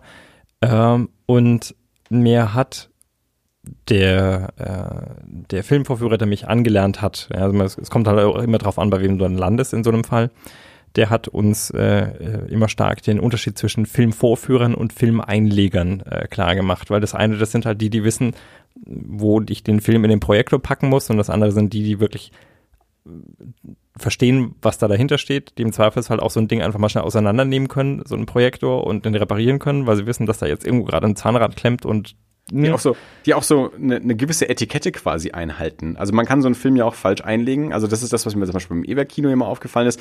Also man kann den Film falsch einlegen, dann wird er auf die Leinwand projiziert, dann hat man erstmal so das halbe Bild oben und das halbe Bild unten und dann reguliert man das am Projektor so nach und dann passt es. Oder man ist ein anständiger Filmvorführer und legt den Film so ein, dass gleich ab dem ersten Moment das Bild auf der Leinwand richtig ist. Ja, oder man, man macht dann halt auch wirklich fancy Sachen. Also die kamen ja früher, also mittlerweile ist ja das, das meiste digital. Ähm, ich habe vorhin gesagt, ich habe Titanic nie gesehen, ich habe ihn mehrfach geschleppt und der war ja mehrere Kilometer lang, ähm, als er noch als äh, auf, auf, Polyester auf Rolle war. Und wenn dann teilweise schon abends, äh, am Mittwochabend, wenn der Film rausfiel, äh, der, der Lieferant da stand und gesagt hat, er muss den jetzt noch mitnehmen, weil er muss heute Abend noch nach Lübeck, der Film, ähm, dann wenn du, wenn du dich damit auskennst und wenn du dir das zutraust, dann kann man den Film halt auch im laufenden Betrieb abziehen. Ja, das heißt, man, man lässt dann den Film quasi, äh, man schneidet ihn, während er gespielt wird, sobald er durch den Projektor durchgelaufen ist, auseinander und äh, spielt dann auf einzelne Rollen und das zeichnet dann halt quasi den Filmvorführer aus, wenn der einfach weiß, was er tut. Und ähm, ich beginne jetzt, also wir, wir reden jetzt seit über zwei Stunden und ich beginne allmählich den Unterschied zwischen dem Buchhändler und dem, dem Buchverkäufer, den du vorhin, glaube ich, du hattest vorhin auch gesagt, ne, das ist halt ein Buchverkäufer, was man da bei Kaufhof dann so macht. Und ähm, mittlerweile, über, während ich mir vorhin noch gedacht habe, na gut, du sitzt an deinem Laden in Ziegelstein und wartest drauf, dass jemand reinkommt, dem du ein Buch verkaufen kannst. Mittlerweile denke ich mir, okay, du sitzt da und du gehst irgendwann mal die 20.000 Titel, die pro Halbjahr neu rauskommen, durch, überlegst dir, welche davon in, in unserem Kiez hier am besten funktionieren könnten, dekorierst zwischendurch du auch noch den Laden um und ich meine, wann machst du das alles? Also allein schon die, wie lange brauchst du für diese, für diese Auswahl? Also 20.000 Titel, das ist ja schon eine Hausnummer. Ziehst du dich da mal für vier Wochen zurück und Das ist im Sommerurlaub. Dann. Ja, das, das, das, das wäre gut. Ähm, Würde ich gerne machen. Nein, aber das funktioniert natürlich nicht. Ja. Ähm, also das ist tatsächlich, ähm, also die, diese Auswahl, ähm, die treffe ich fast ausschließlich äh, in der Zeit, äh, in der der Laden nicht offen ist. Also das heißt, ich, ich schleppe das meiste davon eigentlich mit nach Hause Denke ich mir, ja. und ähm, siebel eben dort aus. Und erst wenn ich dann äh, mehrfach ausgesiebt und dann tatsächlich die Entscheidungen getroffen habe, was, was brauche ich, was will ich, ähm, wird dieser Rest quasi wieder zurückgeschlippt und dann wird es dann eben alles als Bestellung vorab eingegeben. Und äh, Wie, wie lange sitzt du da da? Also ist das, sind das dann mal so zwei, drei Wochen, in denen du abends Kataloge wählst, anstatt Und das kommt hin. ich vermute jetzt einfach mal, dass du ja zum Teil auch Bücher anliest. Also nicht nur Kataloge wählst, sondern dich ja auch wirklich mit dem tatsächlichen Objekt Buch. Auch man, es gibt ja, ich, ich lese, äh, ich lese, liest, liest du Bücher? ich, ich lese gerade das un, unkorrigierte, vor, das unkorrigierte Leseexemplar äh, von Joey Goebbels ähm, Ich gegen Osborne, das äh, meine liebe Frau an dem Eröffnungstag der Buchhandlung Ziegelstein ähm, äh, als, als Geschenk äh, aus, aus eurem Laden mitgenommen hat. Ich hatte das Buch tatsächlich vorher schon gekauft. Wir haben deswegen meine gekaufte Version äh, verschenkt. Deswegen lese ich gerade das unkorrigierte Leseexemplar, das du verschenkt hast. Ähm, aber eben genau, also es, es gibt ja diese, der, der Buchhandel kriegt ja dann, also das ist jetzt ein Diogenes-Buch, da steht dann vorne immer drin, dieses Buch wird veröffentlicht am bla bla bla, deswegen vorher äh, nicht besprechen äh, und eben äh, hat, hat dieses Fähnchen auf dem Cover, unkorrigiertes Leseexemplar, tralala bla bla bla. Ähm, das heißt, äh, du, du, du kriegst ja auch von den Verlagen dann so einen Stapel Bücher hingeknallt und musst dann natürlich auch schauen, was lese ich davon und äh, wie viel lese ich auch vom einzelnen Buch. Also nicht nur Kataloge wälzen, sondern auch noch tatsächlich Bücher mindestens anlesen bis vielleicht sogar lesen. Ähm, deswegen, du hast ja auch vorhin gesagt, du hast jetzt wahrscheinlich mehr, weniger Zeit zum echten Lesen, als du es jemals hattest. Äh, das ist ja auch Teil, alles Teil dann der tatsächlichen Arbeit, ähm, die der, der Selbstständige dann ja auch selber erledigen muss, die äh, dann auch außerhalb der, der Öffnungszeiten, also es ist nicht Bürozeit. Das ist nicht so wie, wenn ich mein Büro verlasse, also ich aber zu Hause nichts mehr. Du schon. Definitiv ja. Dilemma des Selbstständigen. Ja, selbst und ständig. Ja, Ja. genau. Ähm, ja, natürlich, diese Leseexemplare sind, sind eine zusätzliche Hilfe zum, zum einen äh, und eine zusätzliche Bürde zum anderen. Ähm, Bürde deswegen, weil ich ähm, äh, ganz schlecht darin bin, also äh, mein, langsam. Also meine Liebe zum, zum Buch geht so weit, dass ich tatsächlich äh, fast nicht in der Lage bin, ein Buch, das ich angefangen habe, auch wieder wegzulegen, bis ich es zu Ende gelesen habe. Ähm, das habe ich in meinem Leben bisher tatsächlich auch mit ganz wenigen Büchern nur getan. Ähm, und da ging das definitiv nicht anders. Also die, die waren wirklich so jenseits dessen, was mich interessiert hat oder was, was für mich Lesbarkeit bedeutet, dass ich sie weglegen musste. Ähm, das heißt, das macht es mir natürlich ein bisschen schwerer. Ähm, da man es aber zeitlich nicht schaffen kann, ist es bei den Leseexemplaren tatsächlich so, dass man vielleicht mal eher versucht, dann irgendwie nur so ein paar Seiten anzulesen. Oder ich bin dann auch ganz froh ähm, und glücklich über Leseproben, über sogenannte Leseproben. Also da verschickt dann der Verlag nicht das ganze Buch als Leseexemplar, sondern verschickt nur eine Leseprobe. Das heißt, man hat dann nur zwei Kapitel. Und äh, man hat das Gefühl, man hat vorne angefangen und hinten aufgehört. Äh, man hat dem Buch nichts, nicht, nicht wehgetan, weil man es vorher weggelegt hat, bevor man es zu Ende gelesen hat und hat trotzdem einen Einblick bekommen. Ähm, und da gibt es natürlich die Bücher, wo man dann anfängt und sich denkt, ach, naja, ich lese mal kurz rein und, ähm, dann, und dann sind sie so gut, dass man sie einfach weiterlesen muss und dann macht man es ja auch mit Freude und dann liest man sie halt komplett durch und dann weiß man aber auch, okay, das wird einer sein von denen, die ich auf jeden Fall bestellen werde, weil das hat mir ja jetzt auch selber einfach großen Spaß gemacht. Findet das eigentlich im Buchhandel tatsächlich noch zu 100% als physisches, physisches Buch statt? Oder ähm, werden gerade so Leseexemplare mittlerweile auch digital angeboten? Weil ich weiß zum Beispiel jetzt, also wieder aus dem Filmkontext, ähm, dass mittlerweile äh, jetzt gerade auch für, für, für, für Presse oder so, wenn es so Vorveröffentlichung geht, die kriegen ja nur noch einen Link zugeschickt den sie dann anklicken und dann können sie am Rechner irgendwie den, den Film anschauen. Würde sich irgendwie fürs Buch ja auch anbieten, weil es ist ja auch nochmal ein extra Aufwand, das Zeug äh, zu drucken mit diesem entsprechenden und korrigiertes Legesexemplar, das wird ja extra draufgedruckt und so, ähm, zu produzieren und zu verschicken, ähm, dass man das quasi ähm, nur noch digital macht. Wird das gemacht oder wird das tatsächlich alles noch als, als Papier verschickt? Nee, es, es wird tatsächlich zunehmend auch gemacht. Ja. Ähm, viele Verlage äh, geben einem noch die Wahl. mhm. dass man dann entweder sagt, also ich will wirklich das gedruckte Exemplar haben oder schickt mir bitte nur die digitale Version. Bei manchen erhält man nur noch die digitale Version, das sind aber die wenigsten. Und ähm, dann wiederum eine ganz kleine Minderheit äh, stellt gar keine digitalen Versionen zur Verfügung, mhm. sondern nur welche in, in Papierform. Ja. So, aber wie gesagt, das sind so am, an beiden mhm. Rändern die Ausnahmen. Also die, die große Masse bietet jetzt sowohl als auch an. Sei es parallel zueinander, sei es komplementär zueinander, dass ein Teil eben wirklich als gedruckte Version rausgeschickt wird und ein Teil digital rausgeschickt wird. Ähm, bei mir haben, sag ich jetzt mal, die Verlage, die nur digital arbeiten, schlechte äh, Karten und ähm, auch die Titel, die nur digital rausgehen, schlechte Karten, mhm. weil ähm, ich dann die schon, schon gar nicht anlese. Ähm, also ich lese tatsächlich nur das an, was ich körperlich bekomme. Ja. Ähm, Gar nicht so sehr, weil ich das verteufle, sondern weil. Du bist halt oldschool. Oldschool, ja. Das, das trifft es wahrscheinlich am ehesten. Deswegen ja auch noch die ganzen Papierkataloge, von denen ich vorhin gesprochen habe. Es gibt natürlich diese Vorschauen, gibt es natürlich mittlerweile auch zu großen Teilen digital.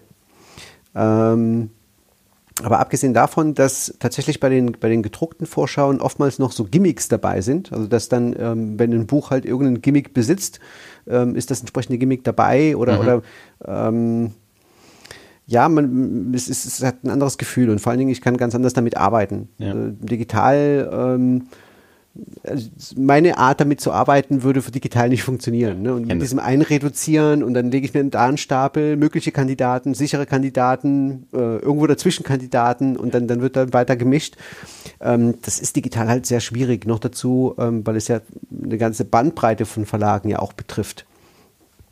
Und ähm, dann wiederum der eine Verlag das nicht digital anbietet, die Vorschau, der andere schon. Und, und dann wird es zunehmend schwieriger. Äh, insofern arbeite ich da ganz gern eben halt noch mit den Papiervarianten, mhm. ähm, weil es mir auch so eine gewisse, ja, nicht nur von der Haptik her, sondern auch von der, von der Wertigkeit nochmal ein anderes Gefühl gibt, als wenn es digital ja. nur bearbeiten würde. Ja. Ich verstehe sogar das. nee, also ich bin äh, unter Umständen ist, äh, schätze ich meinen Kindle sehr. Also wenn ich nach, keine Ahnung, mal wieder nach Afrika muss oder so, dann finde ich das toll, dass du in so einem kleinen Gerät halt auch noch nicht nur ein Buch, sondern auch mhm. noch gleich ein, eine Auswahl von Büchern für verschiedene Stimmungen dabei haben kannst. Also ja. ich kann entweder einen Krimi lesen oder irgendwas Seichtes oder oder Shakespeare, je nachdem, wo mir gerade nach der, Sinn steht. Und ich habe halt alles dabei. Ja. Ähm, das, das ersetzt für mich aber nicht das Leseerlebnis. Also ich habe jetzt äh, einige Bücher, die so auch relativ aktuell waren, auf dem Kindle gelesen und das macht auch für mich nicht so viel Spaß das ist effizient hm. und das ist für mich häufig so der, äh, der, der Kompromiss zu, ich, ich würde es sonst wahrscheinlich gar nicht lesen, ja, weil ich den, den Kindle dann halt rausziehe, wenn andere Leute auf ihrem Handy auf Facebook rumdaddeln oder so. Ja. Und da habe ich dann halt gerade nicht den, den dicken Wälzer dabei.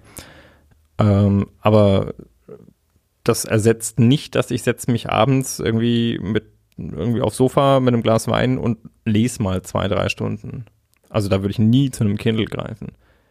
Ja, ich habe ich hab heute mit Lukas auch drüber gesprochen und habe auch gesagt, das ist, ich glaube, das ist einfach so eine, ähm, so die Unterschiede, oder es ist der Unterschied so im, was für ein, was für ein Leser, was für ein Konsument bin ich? Und das kann natürlich auch eine Mischform davon geben. Also Thomas zum Beispiel ist auch so einer, der immer sagt, ja, so diese, diese quasi so Strandlektüre, ähm, die man einmal liest und nie mehr zu Hause stehen braucht, so gerade vor Urlaub. Ähm, Kindle, super, digital kriegt man dann, gerade wenn man vielleicht auch noch auf dem englischen Markt Zugriff hat, auch noch günstiger als, als die gedruckte Version und äh, weg damit.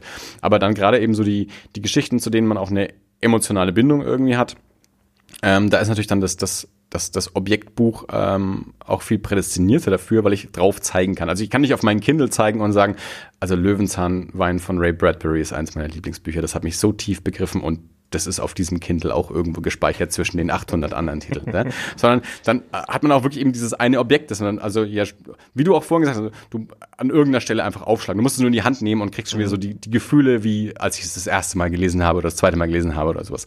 Ähm, äh, das, das, das gibt dir natürlich so dieses, dieses digital nicht. Das ist mit Schallplatten das gleiche, so diese, diese eine Platte aus dem Regal ziehen und, und auflegen ist was anderes als die Playlist anmachen und irgendwo äh, in diesen ganzen Nullen und Einsen befindet sich auch das Album, das ich gut finde. So. Ja, ich glaube, das wieder meine persönliche Aber, Grenze. aber ge- genau, das ist eben, genau das, was ich sage. Das, das, das kommt natürlich auf das Individuum drauf Ja. an. Aber so warst du auch noch nie. Das haben wir ja auch schon mal besprochen. Du warst, gerade was Musik angeht, noch nie derjenige, der gesagt hat, am Freitag kommt die neue Soundgarden raus und so nach der Schule, sobald ich frei habe, gehe ich in den Laden Ja. und kaufe mir die Platte und wenn sie dort ausverkauft ist, schaue ich, dass ich irgendwo noch in den anderen Laden komme, um sie da am, am, Tag zu Das hat, das hast du mit Musik jetzt nicht im, im gleichen Maße wie, wie andere Leute halt haben. Und das ist ja vollkommen legitim. Und wie gesagt, man kann ja eben auch so Mischformen haben. Also das, das, äh, dass man sich Abrams S jetzt eben äh, wirklich als Objekt kauft, weil hier natürlich das sich auch extrem anbietet äh, und andere Bücher, äh, von denen man schon weiß, die fasse ich in meinem Leben wahrscheinlich nie wieder an und ich brauche nur eine, eine leichte Lektüre für zwischendurch äh, die man dann auch eben äh, digital lesen und im Zweifelsfall auch wieder löschen kann. Ja. Jetzt werde ich mal austreten gehen übrigens, aber ihr dürft gerne weitermachen. Hau rein. Äh, vielen Dank für die Information. Soll ich nochmal, warte mal, hier, hier, ich kann es mal kurz anspielen für dich. Soll ich äh, oben oder unten? Das ist äh, relativ egal. Ich, äh, wie, wie spät ist es jetzt? 10 vor 10. Da schläft das Kind tief genug, da kannst du auch unten. Sonst läuft man immer Gefahr, dass man das Kind wachspült, äh, in Abhängigkeit ihrer Schlafphasen. Ähm, was, was mich interessieren würde, zum einen, ähm, ich, äh, ich fand es sehr schön, weil, weil, du vorhin gesagt hast, dass du, dass du Bücher dann auch liest, wenn du, wenn du äh, so Belegexemplare bekommst, weil für mich ein, ein Buch, ich könnte jetzt noch nicht mal sagen, woran das, woran das liegt, aber ich, ich habe kürzlich hier, unsere Tochter ist anderthalb und die ist noch nicht so feinmotorisch unbedingt immer.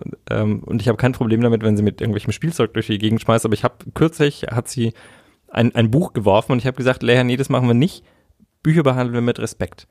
Und ähm, das ist tatsächlich auch für mich, äh, ich habe mir das vorhin vorgestellt, du bekommst irgendwie einen Stapel von Belegexemplaren und ich habe mir gedacht, ich könnte nicht anfangen zu lesen und dann, wenn ich sage, die Geschichte taugt mir so sehr, dass ich das Buch mir auch in den Laden legen würde, dann könnte ich nicht einfach aufhören, ja, sondern würde ich das Buch halt einfach wahrscheinlich fertig lesen müssen.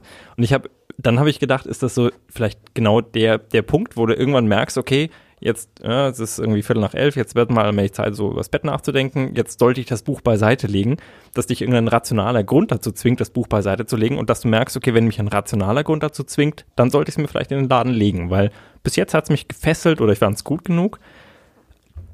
Aber das fand ich, das fand ich eine sehr, sehr schwere Sache. Und ich fand sehr schön, dass du gesagt hast, ich lese die dann, das macht man halt so. Ich lege ein Buch nicht, nicht halb gelesen weg, außer es geht gar nicht. Ja. Also ich weiß, meine, meine Mutter hat früher, ähm, als so meine, meine äh, literarische Früherziehung stattfand, hat er immer auf Konzalik geschimpft. Und äh, ich wusste mal nicht, was sie meint, bis ich irgendwann mal, mal einen Konzalik gelesen habe und den dann auch nach relativ kurzer Zeit beiseite gelegt habe, weil ich gesagt habe, das, ich weiß jetzt, wovon sie spricht oder was sie meint. Ähm, aber insofern kann ich das echt gut nachvollziehen. Hast du den Eindruck, dass, ähm, weil du vorhin auch meintest, Menschen ab 40 kaufen wieder mehr Bücher? Ist das, So die Statistik. ja? Mhm. Ähm, Ist es eine offiz also hab, führt ihr Statistiken oder ist das, also Nee, das ist tatsächlich äh, Buchhandel ähm, allgemein. Also Okay. ähm, das ist eine Buchhandelserkenntnis, ähm, wenn man so will, oder von, also nicht von der GfK, aber von, von irgendwelchen anderen Instituten ermittelte Werte, ähm, dass dann eben halt ab, ab 40 wieder die, die Bereitschaft zum, zum Lesen und zum Kaufen auch von, von Büchern ähm, wieder, wieder stärker wird. Tatsächlich dann ähm, nochmal ähm, potenziell nochmal gesteigert zwischen 50 und 60. Ähm, dafür dann ab 70 quasi wieder leicht wieder nach, nach unten neigt die Kurve. Ähm, das ist wahrscheinlich auf dem Kindle wieder leichter, wenn man die Schriftgröße vergrößern kann. das hat was mit, mit Schriftgröße zu tun, genau, und ähm, auch, auch mit, mit Faktoren wie ähm,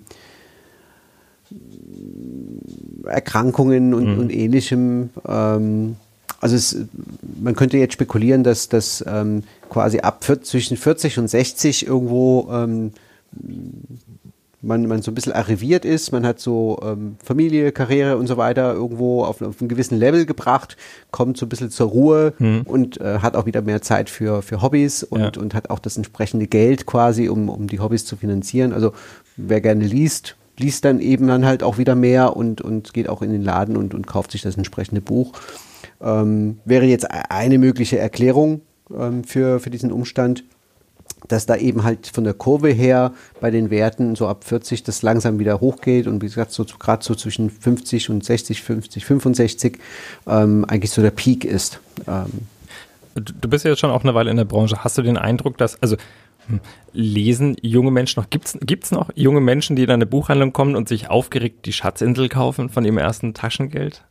Ähm, die Schatzinsel vielleicht jetzt nicht, aber ähm, was ich tatsächlich äh, gerade in Ziegelstein ähm, unglaublich ähm, erfreulich finde, ist, ähm, dass es sehr viele junge Leser gibt. Okay.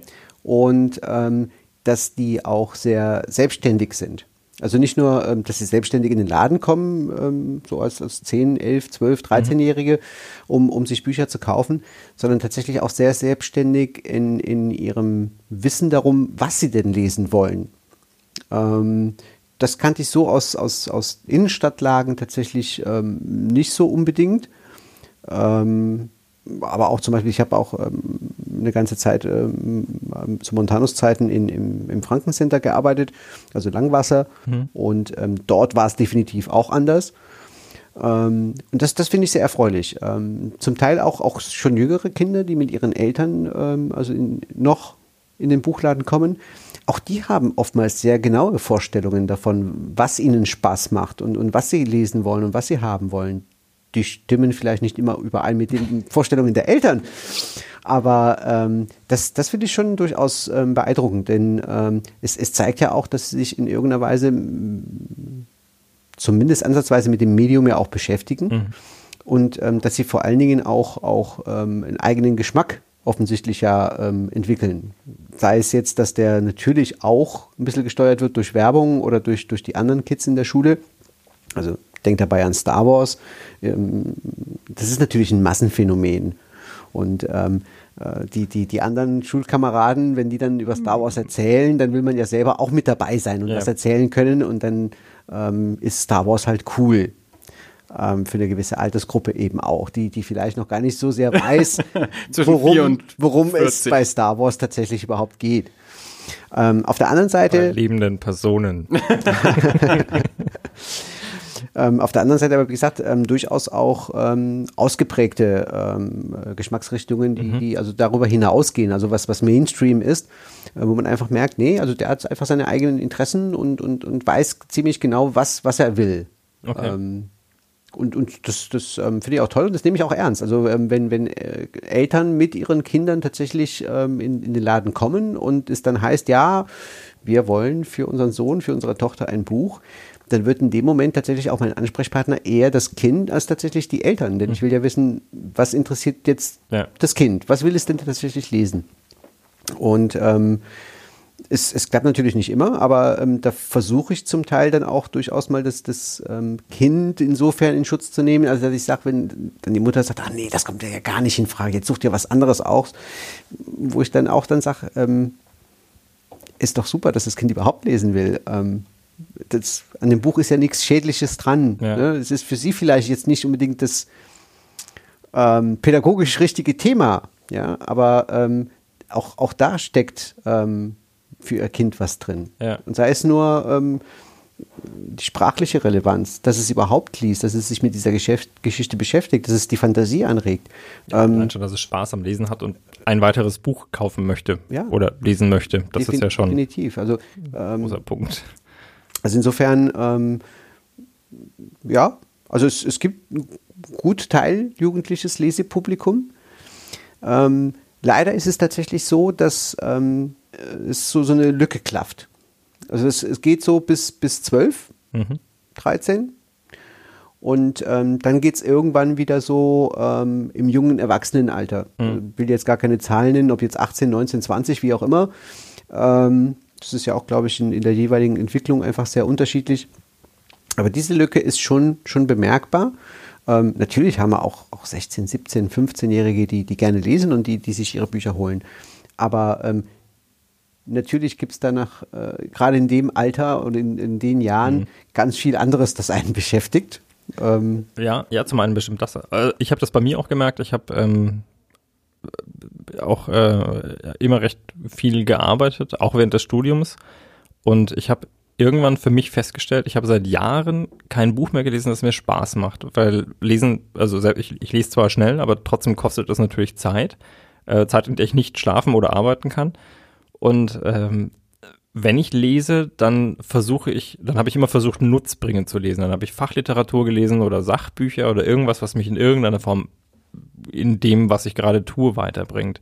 Und Lesen zum Spaß, also einfach nur zum zu, zur Kontemplation, das habe ich so gut wie gar nicht mehr getan. Also ich habe bestimmt jahrelang kein Buch gelesen, einfach nur um des Lesens willen oder der, der, der Fantasie willen. Und wenn, wenn ich dann tatsächlich mal, äh, mal Zeit hatte, die ich frei verbringen wollte, dann habe ich halt einen Film geschaut. Und das hat, das waren bestimmt mehrere Jahre, so in den, so Anfang bis Mitte 20, würde ich jetzt mal sagen. Also kann ich, kann ich sehr gut nachvollziehen, was du da über, über dieses Fenster beschreibst. Es ist natürlich auch äh, die, die Konkurrenz durch andere Medien ist natürlich auch nicht weniger geworden. Also äh, wir, wir alle äh, haben jetzt keinen, keinen Mangel an, an Angebot aus allen Ecken und Enden. Also äh, das Internet, äh, also ein, ein, Computer alleine bietet einem ja alle Möglichkeiten, die man, man haben kann. Also du kannst dort, du kannst dort, du kannst dort lesen, schauen, selber machen, spielen, also das alles. Plus dann auch noch, und noch ein physisches Buch oder Kino oder eben eine Platte oder irgendwie so. Ähm, also ich meine, ich, ich, ich weiß es ja selber auch. Also wir, wir zitieren den Stack of Shame äh, sehr, sehr häufig und der Stack of Shame besteht ja nicht nur aus Firefly. Äh, aus Firefly. Also es gibt einen äh, Stack für, für Filme, für Serien, äh, für Bücher, für Comics, für Platten. Ähm, den Stack gibt's in physisch, den Stack gibt's in digital.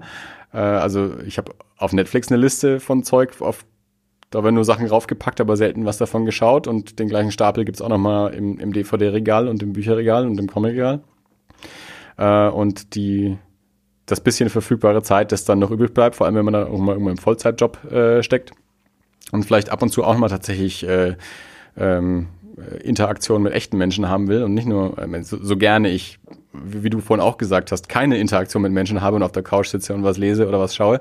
Äh, hin und wieder möchte man es ja eben trotzdem haben. Ich habe da heute eine leichte, äh, ich glaube, eine leichte Brandrede in diesem Meeting äh, heute gehalten äh, zur Interaktion mit echten Menschen. Ähm, ja. Aber es ist einfach, äh, ja, äh, du hast ein nur ein, ein gewisses äh, Pensum an Zeit, das du zur Verfügung hast und ein unglaubliches Angebot, wie du diese Zeit füllen kannst. Äh, und, und jetzt Menschen wie, wie, wie ich und wahrscheinlich auch viele andere, die einfach auch sehr viele Interessen haben, äh, du stehst nie da und denkst dir, Mensch, ich habe keine Ahnung, was ich lesen, schauen oder sonst irgendwie tun soll, sondern es ist einfach nur noch so, oh Gott, ich habe eine Stunde Zeit und das und das und das und das und das und das und das und das und das würde ich in der Stunde gerne machen. Ich kaue mich jetzt auf der Couch zusammen und mache gar nichts, weil ich mich gar nicht entscheiden kann. So. Ja? Ähm, und klar, wie du sagst, also dieses äh, leicht diffuse, äh, teen, sagen wir groß Teenageralter, das du jetzt so ungefähr angesprochen hast, ähm, wo man sich auch so so selber findet und seine Interessen äh, und vielleicht auch noch andere Menschen. Äh, da ist dann das Buch vielleicht nicht immer das Wichtigste im Leben. Lest. Aber ich muss auch sagen, meine, Bianca und ich ähm, sind ja hin und wieder in der, in der Buchhandlung Ziegelstein und verbringen dort auch ein bisschen Zeit mit, mit Kaffee und Gebäck. Äh, und einer unserer größten Freuden ist tatsächlich immer, wenn, wenn wirklich so Kinder und junge Menschen reinkommen und, und Spaß am Buch haben und, und sich Bücher kaufen. Und dann schauen wir uns immer an und sagen, ja, Nachwuchs und so. Äh, weil du hast ja auch gesagt, Ziegelstein ähm, tendenziell eher etwas älter im, im, im Durchschnitt als äh, andere Stadtteile von Nürnberg. Ähm, und ähm, ja, natürlich äh, auch so, wir haben ja schon über die, die Herausforderungen im, im Einzelhandel und im Buchhandel gesprochen und das äh, kann natürlich in Zukunft auch nur äh, überleben, wenn der Nachwuchs entsprechend da ist.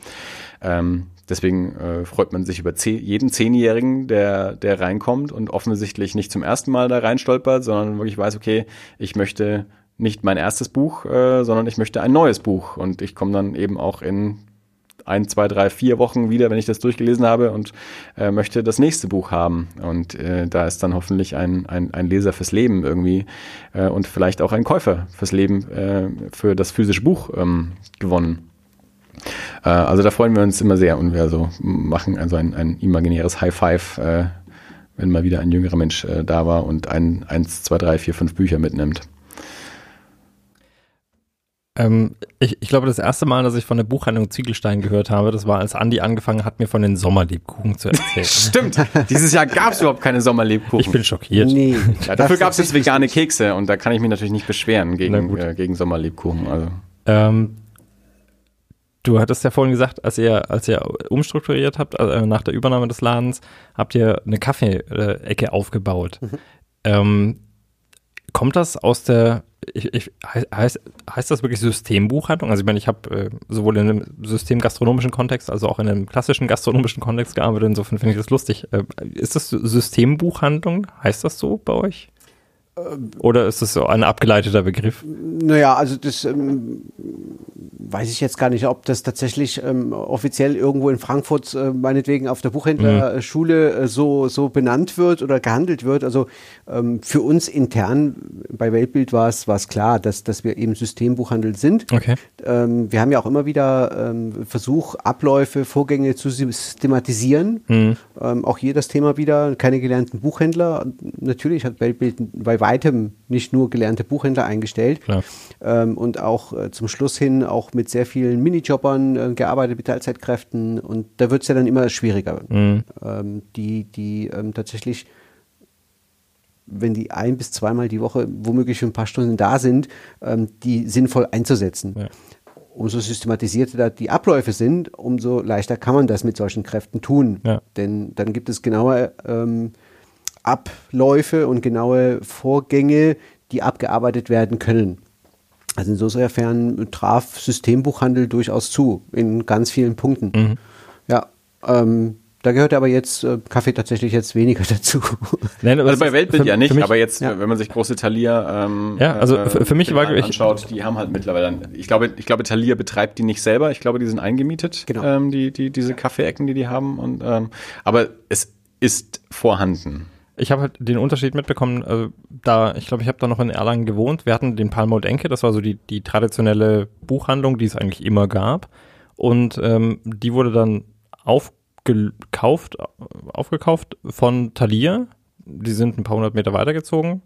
Aber im Prinzip äh, von der Größenordnung her hat sich nicht viel geändert. Das waren, glaube ich, drei Stockwerke oder so, in, auf, ich will es mal sagen, gefühlt vergleichbarer Fläche. Also ich glaube schon, dass die Fläche wesentlich größer ist als. Äh, Na gut, das ist auf jeden Fall groß. Also das ist jetzt keine, keine, das ist kein, kein, äh, nicht der Buchhandel um die Ecke, sondern das ist halt, Ja, ja. halt nein, nein, auf jeden Fall. Ich Stockwerke glaube, der, und, ich glaube äh, der, der, der große Unterschied zwischen ähm, jetzt speziell Erlangen, dem, dem Thalia und dem Parmen Enke, ich glaube, die Fläche im Thalia ist wesentlich größer. Die Fläche ist aber auch eben äh, vermehrt besetzt durch andere Produkte Genau. als nur Buch. Genau, Also und wo es im Palm und Enke halt wirklich nur Buch und das war, ist- ist es im Thalia dann eben auch äh, Grußkarte, Spiel, Spielzeug. aber das ist ähm, jetzt genau die Frage, die, die Frage, die mich interessieren würde, weil ähm, der, der Unterschied, der mir halt damals am deutlichsten aufgefallen ist im Talier, im Erdgeschoss, ich glaube, also die meisten Tische, die unten rumstanden, ups, äh, sind, sind keine, keine Bücher, sondern so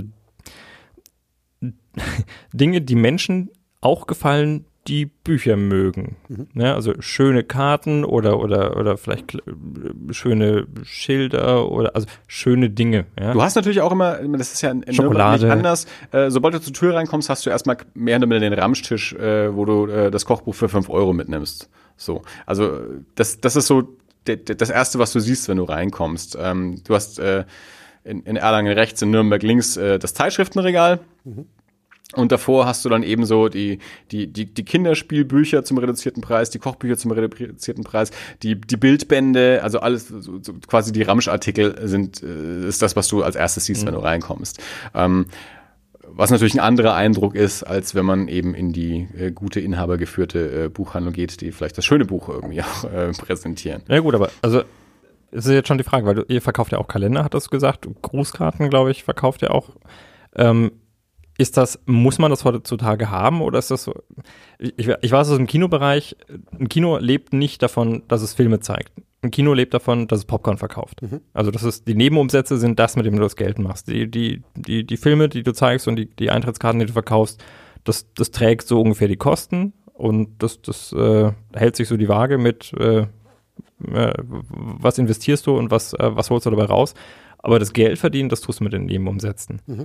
Ähm, oder auch Ikea, ja. Ich meine, Ikea verkauft, glaube ich, 30 Prozent Möbel und äh, 70 Prozent Teelichter. Zeug, ja, Teelichter, ja, Gläser und Untersetzer und Vorhänge und was auch alles immer. Ist das ein wichtiger Teil oder ist das so ein, wir machen das jetzt so ein bisschen nebenher, weil es noch ein bisschen ein paar Euros mit reinspült? Erwarten das die Leute mittlerweile von der Buchhandlung? Ja, ja, jein, nein, vielleicht. ähm, okay, ich kann zum Glück nachhören, in welcher Reihenfolge ich die Fragen gestellt habe.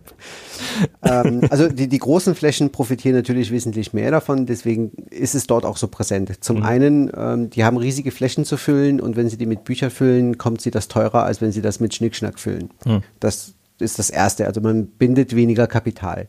Zum anderen ähm, sind oftmals die Margen natürlich für diese Ware, die dann irgendwo importiert wird aus Fernost, ähm, enorm hoch. Also das heißt, die verdienen natürlich auch ganz gut mhm. daran. Ähm, weil auch nicht unbedingt dann immer so das Hochqualitative im, im Vordergrund steht, sondern eben halt, ja, günstiger Schnickschnack zum Mitnehmen einfach, mal schnell, ne? so Impulskauf. Ähm, mittlerweile wird das tatsächlich auch so ein bisschen erwartet. Ne? Also man, man, eine Buchhandlung ist ja auch irgendwie so ein, so ein Geschenkefinder. Also sehr viele Leute kaufen ja Bücher nicht nur unbedingt für sich, sondern auch als Geschenk. Und dann braucht man entweder irgendwas, was das Geschenk noch abrundet, oder ähm, wenn man sich nicht ganz sicher ist, ob der Beschenkte tatsächlich überhaupt ein Buch haben will, ähm, vielleicht dann eben noch was anderes.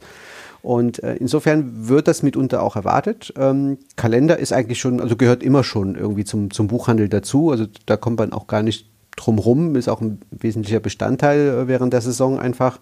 Ist natürlich auch so ein Ding, dadurch, dass es so ein Saisongeschäft ist, gibt es sehr wenige spezielle Kalenderläden. Ja gut, aber du kriegst du halt überall. Also die liegen im Moment beim Kaufland an der, an der Ecke aus und. Ja gut, das, äh, weil die natürlich auch mittlerweile alles da liegen haben. Also ich meine, ich kann auch in den Marktkauf reingehen, habe da auch eine Buchecke. Also den Potter gab es bestimmt auch mittlerweile an der Tankstelle. Also ja. Bei den letzten Podcasts war es auf jeden Fall so. Das denn, wenn, wenn, der neue, wenn der neue Asterix rauskommt, also äh, dann kannst du im Edeka reingehen und kannst ihn dort mitnehmen. Also mhm. das ist, ne? also so, so spezielle Titel, äh, die dann auch jeder da liegen hat. Ja, genau. ja und ähm, für eine kleine Buchhandlung ist es aber kein, kein wirklich kein wirklicher Wirtschaftsfaktor, sondern da geht es okay. wirklich um Abrundung des Sortiments, ähm, die Erwartungen auch irgendwo erfüllen. Ähm, und, und natürlich auch mal ähm, auch da wieder das Unerwartete gegebenenfalls ähm, ähm, zeigen. Und ähm, da kann es aber durchaus auch mal sein, dass man ähm, gar nicht so, so sehr dieses Fernost-Schnickschnack dann in breiter Masse hinlegt, sondern dass man tatsächlich vielleicht auch mal einen Artikel hat, der kostet halt ähm, nicht nur 2,50 Euro, sondern kostet 29,99, ist aber halt irgendein hochwertiges Teil, das man irgendwo entdeckt hat und wo man gesagt hat, ey, wow, finde ich total cool, das Ding, ähm, stelle ich mir jetzt auch mal in den Laden. Ähm, wie, wie, wie kommst du darauf? Also ich meine, dein, dein generischer Bezugshintergrund sind ja, sind ja Großhändler beispielsweise oder Verlage. Mhm. Ähm, wie kommst du jetzt zu einem coolen Teil für 30 Euro, das ich haben möchte? Also findest du das irgendwo und findest dann raus, wer das verkauft und kaufst dir das ein? Oder also das ist eine Variante. Okay. Also ähm, entweder tatsächlich, dass man, sei es äh, irgendwo in einem, in einem, anderen Laden äh, so etwas sieht oder dass man im Internet sowas sieht, ähm, über irgendwas stolpert.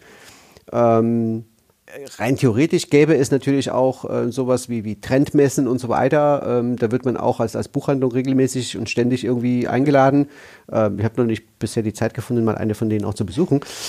Wir, wir gehen auch gerne auf Messen. Äh, wir waren schon auf der Hochzeitsmesse. Und auf, und auf der Waffenmesse. Auf der, äh, ich war auf der Waffenmesse. Du warst auf der Waffenmesse. Ja, du warst leider nicht dabei.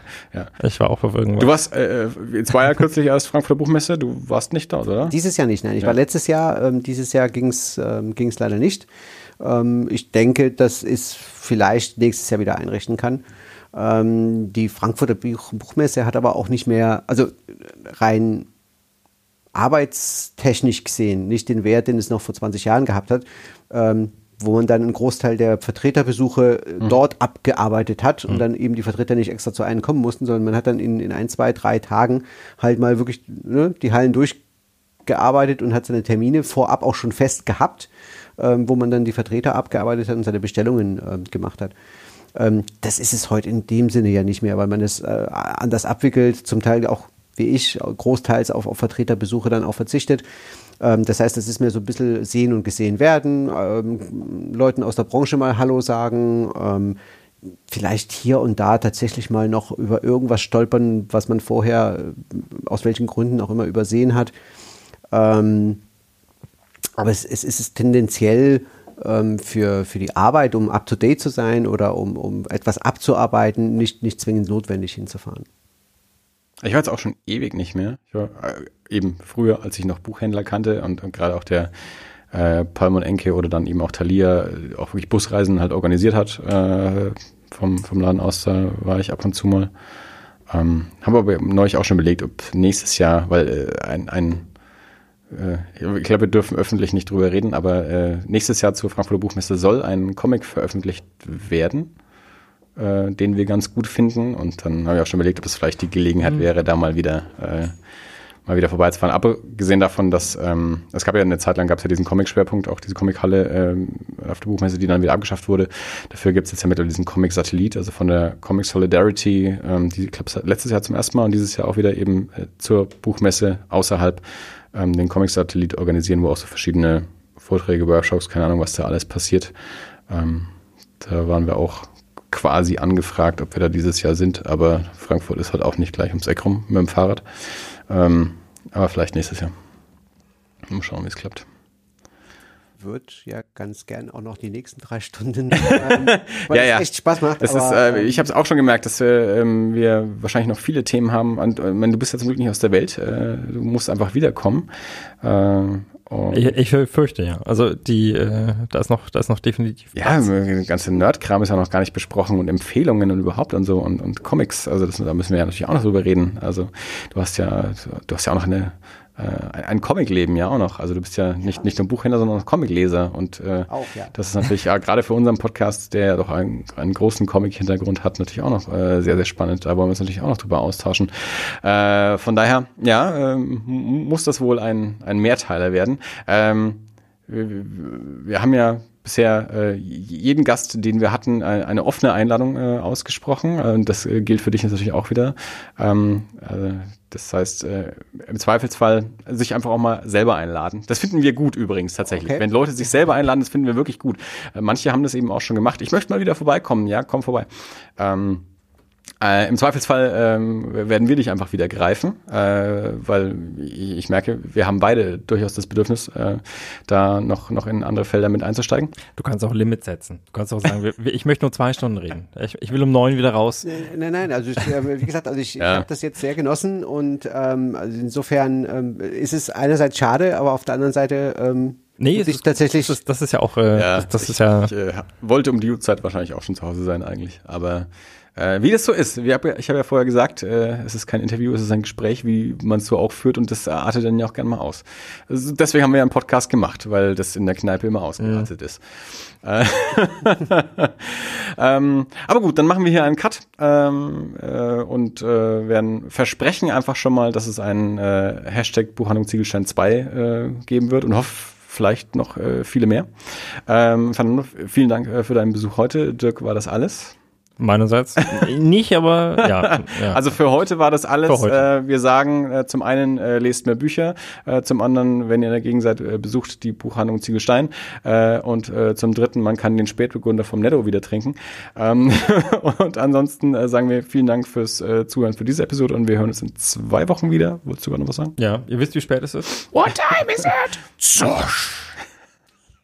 Okay, Bis zum nächsten ich Mal. Ich habe irgendeine Gelegenheit gesucht. also, ciao. Und tschüss.